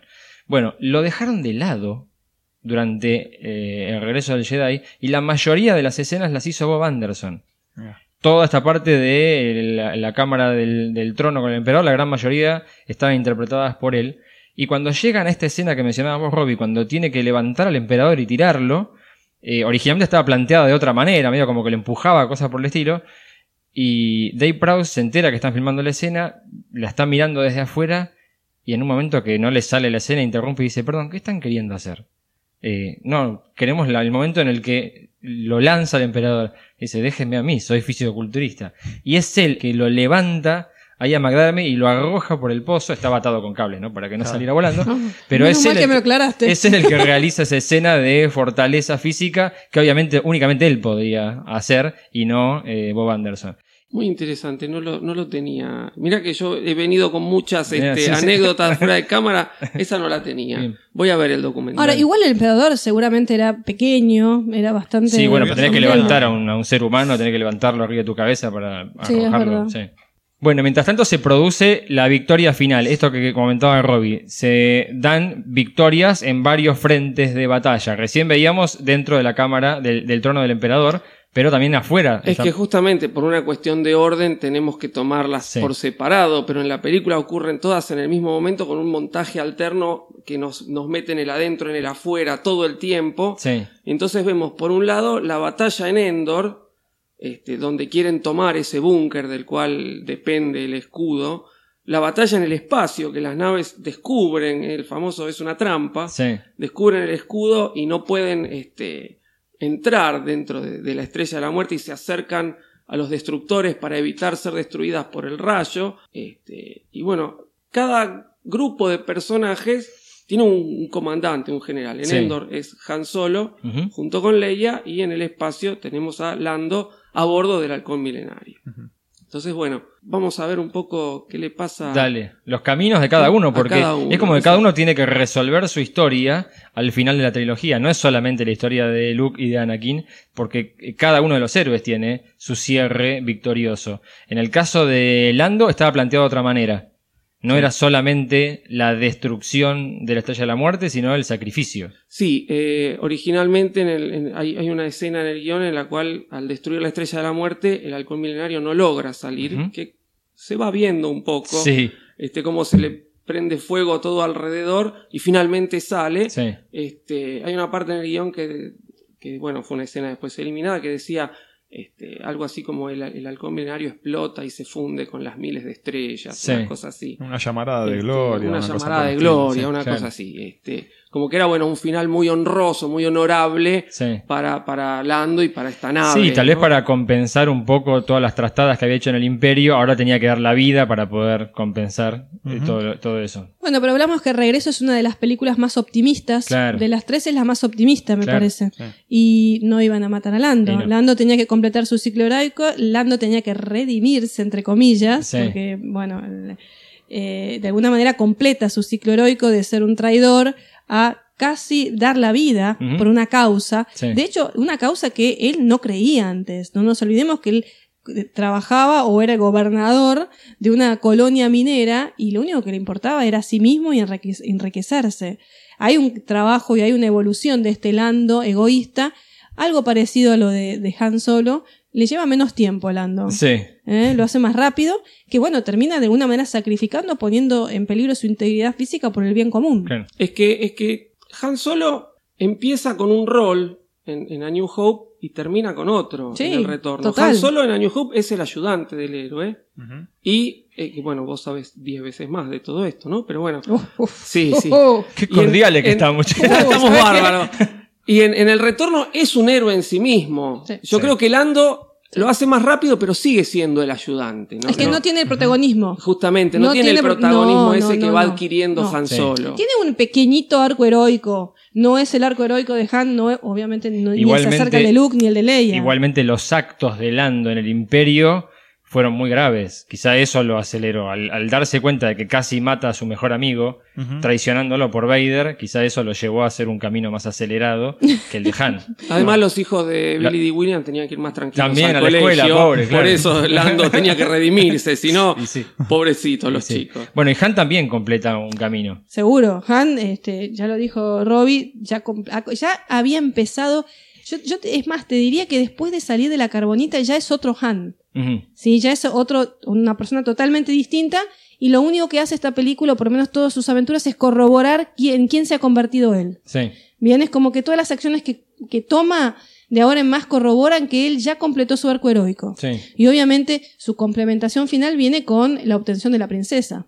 Claro. Bien, entonces es el matrimonio sagrado del que hablamos tantas veces, ¿eh? donde él se complementa con su principio femenino que es Leia y Leia también encuentra su propia femineidad en el amor que tiene con Han Solo. Sí, y es genial la escena en la que se devuelven el te amo, lo sé.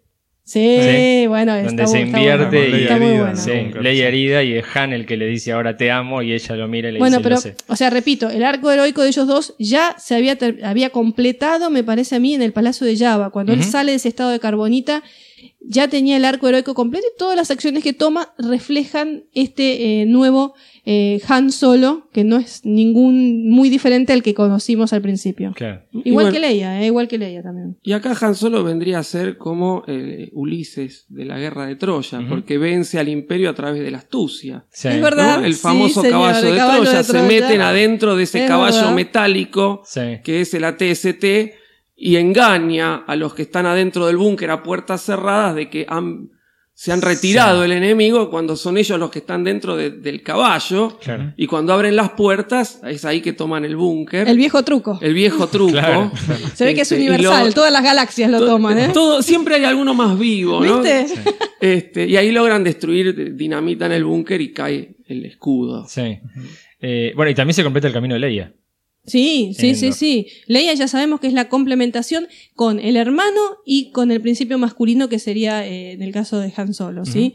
Eh, sí, sí, sí, sí, sí. Y bajar la guardia y aceptar su rol de mujer sí, en la Es historia. que ese rol femenino. Claro. O sea, eh, Han Solo lo que hace es despertar en ella el rol femenino que él tenía Sí. adormecido. Sí. ¿Eh? Entonces, sí, claro que hay una Sí, co- complementación. compara- comparamos la dureza de la Leia que enfrenta a Vader al principio de la Guerra de las Galaxias con esta Leia Endor. Bueno, pero la- ya la habíamos visto cuando se viste con todos Claro, esos ropajes claro. tan femeninos que tiene que ver con la madre naturaleza. Ya habíamos visto que eso ya estaba plasmado. Podemos decir entonces que es su retorno al papel de princesa. Más, en el más, A la sentido más princesa clásico. clásica, claro. Exactamente. Sí. sí, porque había empezado como una senadora dura que se enfrentaba con todo eh, y ahora asume su rol O femenino. en la siendo princesa, no lo representaba, pero era la, la princesa de Alderán y Sí. ahora vuelve a ese papel más clásico. Me hiciste acordar, en, en el primer guion, aquel que habían descartado, que se fue Gary Kurtz, eh, ella terminaba como eh, reina, asumida de princesa Ah. a reina de Alderán y tenía que gobernar y tenía todos los problemas de gobierno. Ah, mira. Un embole atómico. Sí, menos mal que no, no fueron por ese camino. Bueno, y volvemos ahora sí a la estrella de la muerte porque se produce el desenmascaramiento de Vader y la redención definitiva del héroe de Anakin. Sí, ese desmascaramiento que ya hemos visto cuando Bush o Leia se saca la máscara. Otra vez volvemos a esta idea de quién soy y quiero mostrarme como realmente soy. Digamos que eh, Luke eh, devuelve a Vader su propia humanidad. Esto ya lo habíamos visto antes. La humanidad de Vader, que se la da Luke justamente, es la transformación y regeneración del padre a través del hijo. Bien, Eh, es el Vader heroico que hablamos hace un ratito, que, de la figura heroica que plantea Aristóteles. ¿sí? este, esta persona que nunca viene de una mala semilla, sino que cae por algún tipo de error en su carácter eh, y que necesita hacer una reversión y volver precisamente al lado luminoso, entre comillas. Bueno, eh, obviamente Aristóteles no habla del lado luminoso, pero sí habla de una necesidad heroica de volver justamente a ser lo que era antes, justamente porque el héroe no cae en el lado oscuro por eh, una, una cuestión de voluntad, sino que por algún defecto de carácter. Claro. Ahora, lo que yo quería hablar es una cosa que eh, no había hablado nunca, que es lo que se llama, en consonancia con este héroe trágico de, de- de Aristóteles, hay una figura que es el héroe byroniano. No sé si, No. si lo escucharon alguna vez. no, no, bueno, Lord Byron saben que es un, es un poeta del siglo XIX. Él escribió un tipo heroico muy interesante que queda retratado en las peregrinaciones de Child Harold. Ese es el nombre de esta obra del siglo XIX. Eh, este héroe byroniano tiene atributos. Yo voy a leerles algunos y vamos a ver si no les recuerda rápidamente, no solamente a Vader, sino a otro personaje de eh, estas, estas películas. Primero es una persona educada que puede ser de una familia noble. Que es misterioso, tiene mucha inteligencia, es muy intuitivo y tiene como un poder sobrenatural sobre otros. Bien, tiene un conflicto moral con la ley, atributos muy oscuros, puede tener un carácter explosivo, bipolar, incluso violento. Es introspectivo, reflexivo, tiene un pasado conflictivo, hay un desprecio por los privilegios y el rango y siempre es arrogante, cínico y en general es un exiliado de los suyos. Está rechazado por la sociedad, por su propia familia, que lo considera como la oveja negra y siempre hay una tendencia autodestructiva. Bien. Estos son atributos de lo que se llama el héroe byroniano. Este héroe byroniano serían los héroes que vemos en las novelas del siglo XIX. Ok. Por ejemplo, Cumbres Borrascosas. Bien. También tenemos otros héroes que son típicos de los villanos góticos, eh, de romanticismo. Yo me acuerdo enseguida del Conde de Montecristo, Claro. que también tiene que ver con est- tiene estos atributos. ¿Les hace acordar, acordar a Vader? Sí, obvio. ¿A quién más? Y evidentemente a Kylo Ren. Obviamente. Es el héroe byroniano, sí tiene todos estos atributos, la familia noble, el misterio, la, la cuestión de ese, esa cuestión borderline con explosivo, impulsivo, este, violento, bipolar, eh, obviamente con una reñida idea de la moralidad y la ética, y la idea de ser un exiliado de su propia familia o de su propio círculo social bien, donde es rechazado y considerado como la, la oveja negra, que se relaciona totalmente con la idea del héroe trágico de eh, Aristóteles, ¿no? Ese héroe que cae, bien, a una, a una oscuridad que viene de, de un lugar muy alto y que sin embargo cae por defectos de carácter, ¿no? Claro. Pero que tiene que sí, sí o sí volver justamente al otro lado del que había caído, pero por una reversión, es decir, por darse cuenta dónde está y empezar a hacer el camino y desandar el camino que lo llevó a ese lugar tan bajo. Sí. Es muy típico de muchos héroes góticos, esto ya lo dije antes, justamente porque si vemos todas las novelas del siglo XIX, están trabajando esta idea de heroico, de héroe trágico, ¿no? Estos personajes tan oscuros como, no sé si conocen Cumbres Borrascosas, el libro o por lo Sí, menos la película. ¿no? Claro, es muy típico de. Heathcliff, de estos eh, personajes que tienen un poder muy grande sobre el resto y que sin embargo no es que sean malos dentro de sí mismos, sino que tienen defectos de carácter que los llevan a ser como son. Y el- la purificación del personaje llega a través del fuego, Sí, que es un símbolo que venís Total. mencionando Sí, desde es la Guerra de las. Galaxias. Es verdad, gracias. Gracias por hacérmelo acordar, es verdad. ¿Cómo desaparece Vader o cómo, eh, digamos, se dis- dispone Luke del cuerpo de Vader? En Sí, pira esa funeraria. pira Una funeraria, pira claro. funeraria. Sí. La misma piedra funeraria con que este Hércules también sí Claro. desaparece de alguna Claro. manera. Hércules también eh, lo queman justamente y es ahí cuando se transforma en Dios, donde se produce la apoteosis del héroe, ¿no? Hércules también muere, también lo creman y también eh, la Ilíada, Patroclo, el gran Sí. amigo de Aquiles también tiene una pira funeraria y tiene que ascender, es como que el fuego purifica y hace que ese espíritu se redima finalmente y pueda ascender. Bien, entonces el fuego siempre es purificador en todos los mitos. Bien. Hay una cosa que no queda muy clara en función del nuevo canon y es cómo alcanza esa transmutación Anakin que le permite aparecer como un espíritu. Y junto a volverse Yoda uno con la fuerza, claro. En, cuando era solamente la trilogía original, eh, lo aceptábamos y no lo discutíamos. Veíamos cómo era el, el estadio más elevado de un Jedi. Con el nuevo canon y esta explicación de que hay que hacer cierta metodología o estudio o algo por el estilo, no sé si termina de cerrarse exactamente cómo es que aparece el espíritu de Anakin en ese momento. Es una buena pregunta. Lo que pasa es que esta escena, eh, hay un paralelismo por un lado de Luke, Leia, Han juntos. Sí. Por fin. Los amigos, Claro. Yoda, Anakin, Obi-Wan, Claro. juntos. O sea, los dos, en las dos escenas tenemos esta, este paralelismo de que se juntan y que de alguna manera eh, tiene que ver con que la redención es para eh, Anakin, pero también es la redención de todo el grupo. Bien, donde los tres completan su camino heroico y los tres pueden por fin estar juntos. Bien, entonces la gracia de la redención se alcanza de los dos lados claro. por el lado de Anakin, que se une con sus amigos, y por el lado de Han, Leia y Luke, que están juntos, por fin, porque han completado su ciclo heroico. Sí. Entonces tenemos lo que se llama lo que hablamos antes, la apoteosis. Bien, que este, la apoteosis de Anakin es justamente poder unirse a sus amigos. Y también la apoteosis de Luke es poder unirse finalmente con sus amigos por haber completado el ciclo heroico.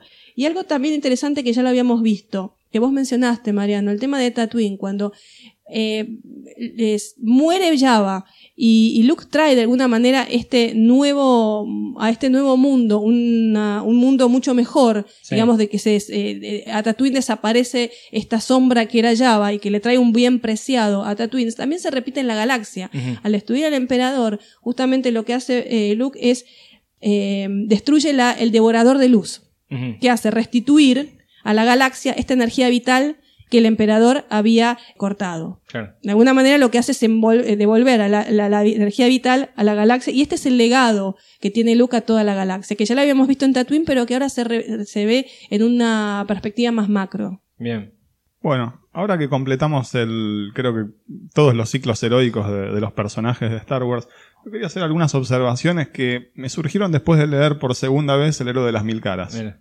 Perdón que los aburra Dale. siempre con No, el no, mismo no, no, tema, venga, pero venga, venga. No, no, muy bueno. ¿Qué? Es el momento. me quedé pensando como que en el regreso del Jedi, a pesar de todo lo que estuvimos hablando y de lo que estuvimos explicando, eh, es la película en la que más desdibujado está el ciclo heroico de Luke. Me parece que no tiene la fuerza que tiene en New Hope y en Empire Strikes Back. ¿Por, ¿Por qué, lo qué? decís? A mí me parece que es porque está solapado con parte del ciclo heroico de Vader. Hay Mm. cosas que quedan desdibujadas. Claro, Yo me anoté un par de cosas que mientras estaba leyendo el libro lo, lo, lo anoté acá. Eh, hay, una, hay ciertas fases, sobre todo la, la primera, que es la separación, algunas etapas que no se cumplen. En el retorno del Jedi yo no veo una ayuda sobrenatural tan fuerte como hay en las dos primeras entregas de la saga La ayuda sobrenatural, vos podés pensar que Yoda, pero va hasta Dagoba para que él le diga, no, ya sos un Jedi, yo no te puedo entrenar más. Y lo que le dice es darle un poco de información, él y el espíritu de Obi-Wan. No, no, no me parece que sea eh, tan, tan importante la ayuda que le puede dar. Eh, por otro lado, el cruce del umbral. Vos podés decir que el cruce del umbral hacia la aventura de Luke es el palacio de Java, cuando va a rescatar a, a Han Solo. Pero a mí me parece que, como en el final, los caminos de Han y de Luke pueden cumplirse independientemente, su- eh, independientemente uno del otro. Es decir, la estrella de la muerte iba a ser destruida independientemente de lo que pasara entre Luke, Vader y el emperador, eh, eh, Claro. y, y viceversa. Eh, no es un requerimiento del héroe como para cumplir su ciclo heroico. Estamos hablando siempre de Luke, ¿no? No del héroe grupal ni del camino de, de Han y de Leia. Um, por otro lado, el tema del maestro de los dos mundos. Luke, como vos dijiste, toca el lado oscuro, no se pasa al lado oscuro. Sí. Ahí la persona que, el, el- el héroe, digamos, que es el maestro de los dos mundos es Vader. El tipo vivió con el lado oscuro y con el lado luminoso. Por eso a mí me parece que se, eh, se solapa un poco. Y tampoco me parece que Luke haya crecido tanto como creció en las otras dos películas. Parece que Luke empieza como un Jedi, lo respalda con todo lo que hace al rescatar a, a Han. Eh, Puede ser, como dijimos antes, que haya una maduración intelectual, un poquito más de entendimiento, pero a nivel poderes no hay un crecimiento. Dentro de esta película, decís vos. Siempre dentro de esta sí, película. sí, en eso estoy Siempre de acuerdo con vos. Sí, Sí. No, no, hay la, no, no es tan rápida la maduración que tiene look. Sí, por eso. Eh, Está como estancado, decís vos. Está entancado- no, no hay un crecimiento, de, no hay un cambio de entendimiento o de creencia dentro del héroe. ¿sí? Sí. Eso, de nuevo, como repasé los, los capítulos Sí, del sí, libro sí. de Campbell, me quedaron. Y ahora yo quería hacer un ejercicio con ustedes, que me anoté acá. No, no estudié. Que es, sí, bueno, vamos, es, fácil, es Dale, fácil. dale, me Lo gustó estuvimos- eso. Lo estuvimos hablando a lo largo de varios Dale, podcasts. decime. Yo hablaba de las tres etapas de- del héroe. Separación, iniciación y regreso. Yo digo que la separación acá la sufre Luke, todas estas etapas, la- las subetapas en las que está dividido, y la, y la iniciación y el regreso las transita Vader. Y me anoté, son 17 etapas, no los quiero aburrir mucho, pero me, me las anoté brevemente. Si vos hablas de la iniciación, imagínate que Vader ya hizo su separación, está en el lado oscuro y tiene que volver. Vos tenés dentro de la iniciación las pruebas. ¿Cuál sería la prueba? Enfrentarse a Luke y al emperador. La tentación. No la tentación de Vader hacia Luke. ¿Cuál Sí. es la tentación de Vader? Permanecer leal al emperador. La reconciliación con el padre. ¿Esa reconciliación con el padre es el balance de la fuerza? Eh, Mm. ¿La fuerza es el padre de Vader, de Anakin? Mm. Bueno, eso también tirado de los pelos, pero si le hacemos caso al canon de las precuelas, es, lamentablemente es cierto. Sí. Eh, ¿Pero no puede ser también la reconciliación con el hijo? pero es la reconciliación con el padre, la etapa del ciclo heroico de Campbell. Bien. ¿Mm? Eh, la apoteosis, volverse uno con la fuerza. Esto sí lo mencionamos recién cuando estábamos Sí. hablando de la redención de Vader. Sí. El don supremo, recuperar su alma.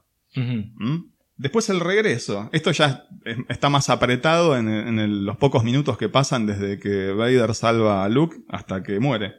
Eh, la negación al regreso le pide a, Luke que lo deje, que lo abandone. ¿Mm? El vuelo mágico es el momento en que Luke arrastra a Vader hasta el transbordador. Sí.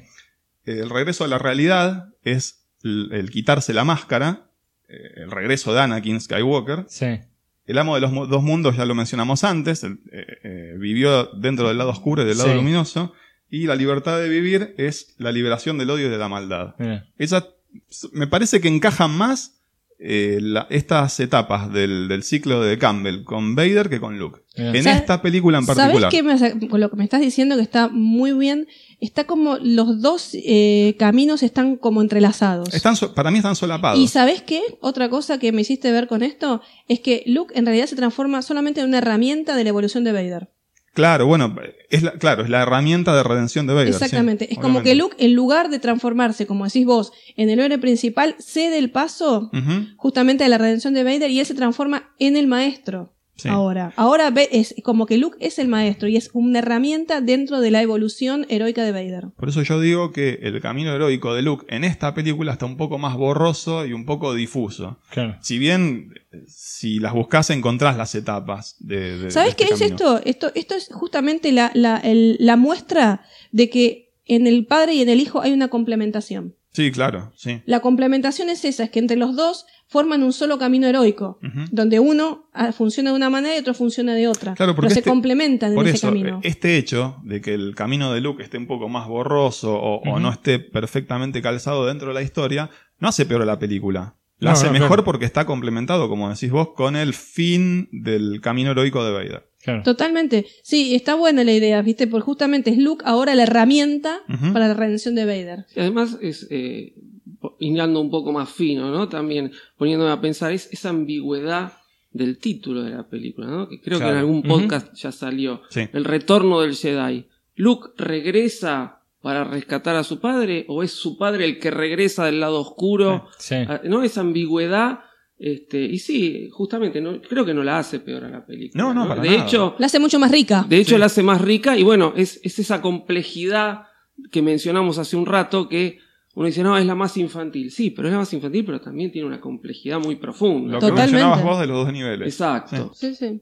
Sí, es eh, el cierre más esperado y el más completo a una trilogía que la- nosotros la consideramos como perfecta. Para, nosotros el regreso del Jedi está a la altura de las otras porque cierra todos los hilos que habían quedado colgados y me encantó este análisis de, de Nico. Está buenísimo, Un me estudiante, encantó. un estudiante brillante tiene Florencia Bien, acá. sí. Un seguidor de Campbell. No, no me voy a cansar nunca de recomendar El héroe de las mil caras. Muy bueno. Es buenísimo, la verdad que sí. Quería terminar con una frase de Campbell referido a Star Wars. ¿sí? Dice que Star Wars no es solo un simple cuento moral. Es una historia donde los poderes de la vida son destruidos, suspendidos y también estimulados por las acciones de los hombres. Ah, muy bueno. Interesante cuando también hablamos de eh, el emperador como devorador de luz Claro. y justamente eh, Luke o los héroes devolviendo la luz a la galaxia, este legado divino que justamente es la luz del entendimiento. Muy bueno. El, el cierre de la trilogía planteaba esta cosa de cuento de hadas o de príncipes y princesas de vivieron felices y comieron perdices. Sí. ¿sí? Te lo plantea como ahora es la felicidad absoluta en la galaxia. Hasta Sin embargo, el estreno de episodio 7. sí, en, en el, en el viejo canon, en el universo expandido, continuaban historias donde los héroes tenían un montón de problemas que tenían que enfrentar, pero es como que todo iba bastante bien a partir del final del regreso del Jedi. En cambio, episodio... Bueno, con la trilogía de Timothy Zahn no, es decir, No. desestructura bastante. Las otras puede ser, pero la famosa trilogía que todos esperábamos ver. en Sí, el pero por ejemplo, la, re- la relación de. Han y Leia no está destruida No, al no punto en el que se destruye acá. Eso. O sea, vos ves que Han y Leia representan la pareja perfecta al final del Claro. regreso del Jedi y el viejo canon lo continuaba de esa manera, con todos los problemas que le planteaba el universo, pero seguían unidos como esa pareja que habían logrado establecer. No, acá no, en el En nuevo cambio, canon no. este nuevo ya, canon- ya lo ves en, en Bloodline. Claro. Por eso quería plantear cómo cambia la situación y lo que nos deja el regreso del Jedi a partir de las secuelas. Claro. a partir de lo que viene ahora, desde episodio 7 y todas las novelas y todo lo que vendrá. ¿Qué les parece? Sí, completamente, sí, sí. Principalmente eso, sí. Sí, toda sí. esa algarabía, esa, esa resolución feliz que habíamos tenido, como decís vos, cambió radicalmente. Sí. Eh, quizá es uno de los argumentos más utilizados al momento de criticar tanto al despertar de la fuerza y lo que plantea, porque, a ver, mi héroe le salió todo mal, Luke, ¿sí? Le salió todo mal, eh, se tuvo que ir al exilio, eh, la pareja mágica que se había logrado al final, ahora vemos que tienen un problema, están medio como divorciados, Han termina muriendo a manos de su hijo. O sea, son cosas muy, ba- muy bajón, muy negativas en comparación con este final tan alegre que nos había dejado el regreso del Jedi. Sí, Ah. sí, sí, bueno, pero eh, cier- lo cierto es que si no generas conflicto no tenés historia. Claro, claro. O sea, estamos Sí. viendo el primer acto de una historia muy rica que se viene y que vamos a ver cómo la desarrollan y cómo la explotan. Sí, Pero to- que- todo muy lindo, vivieron felices para siempre, pero se acabó ahí la historia. Claro. No hay nada más que contar. Si vos querés seguir contando, tenés que generar conflicto. Claro. Bien, buenísimo. Bueno, con eso concluimos nuestro repaso por el regreso del Jedi y fundamentalmente por lo que son las influencias y toda la parte de cómo se filmó la película. Para despedirnos hablemos un poco de la Celebration.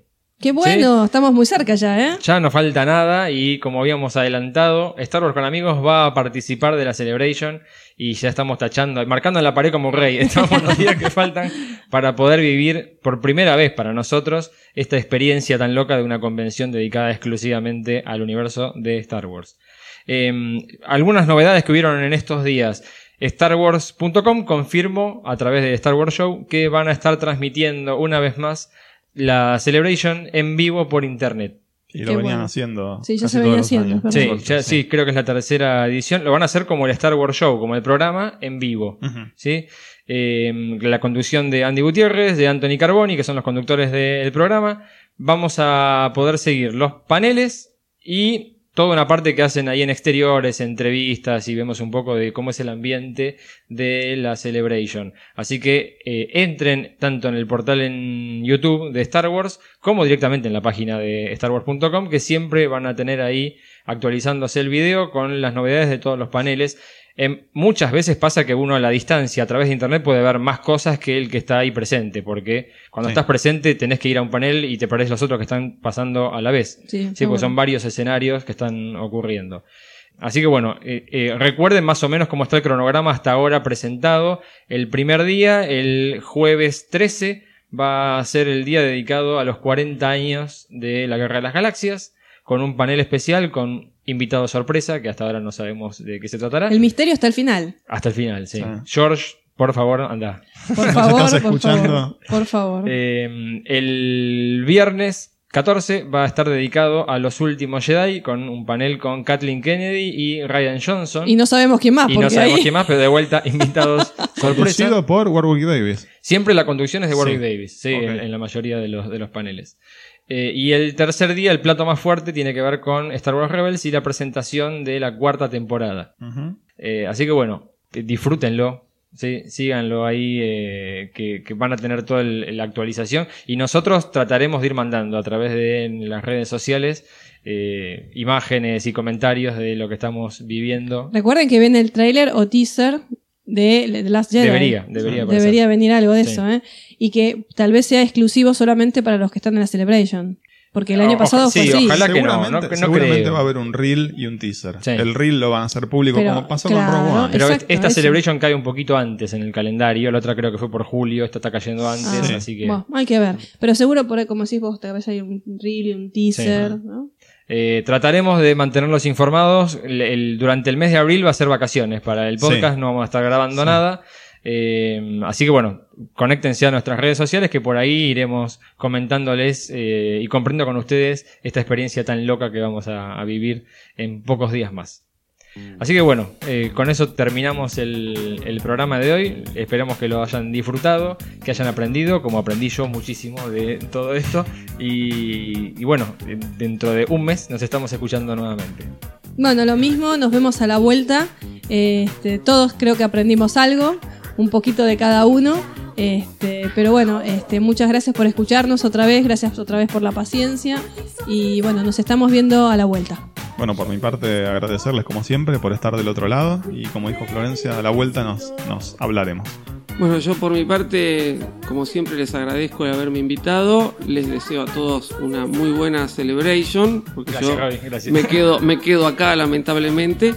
Este, pero bueno, la seguiremos por, por internet y esperaré sus, sus envíos exclusivos Dale, dale, este, a mi celular para ver cómo, cómo va la cosa. Vas a ser el primero en enterarte. Este, sí, sí, así que bueno, que espero que tengan muy buen viaje y bueno, sí, nos veremos todos a la vuelta.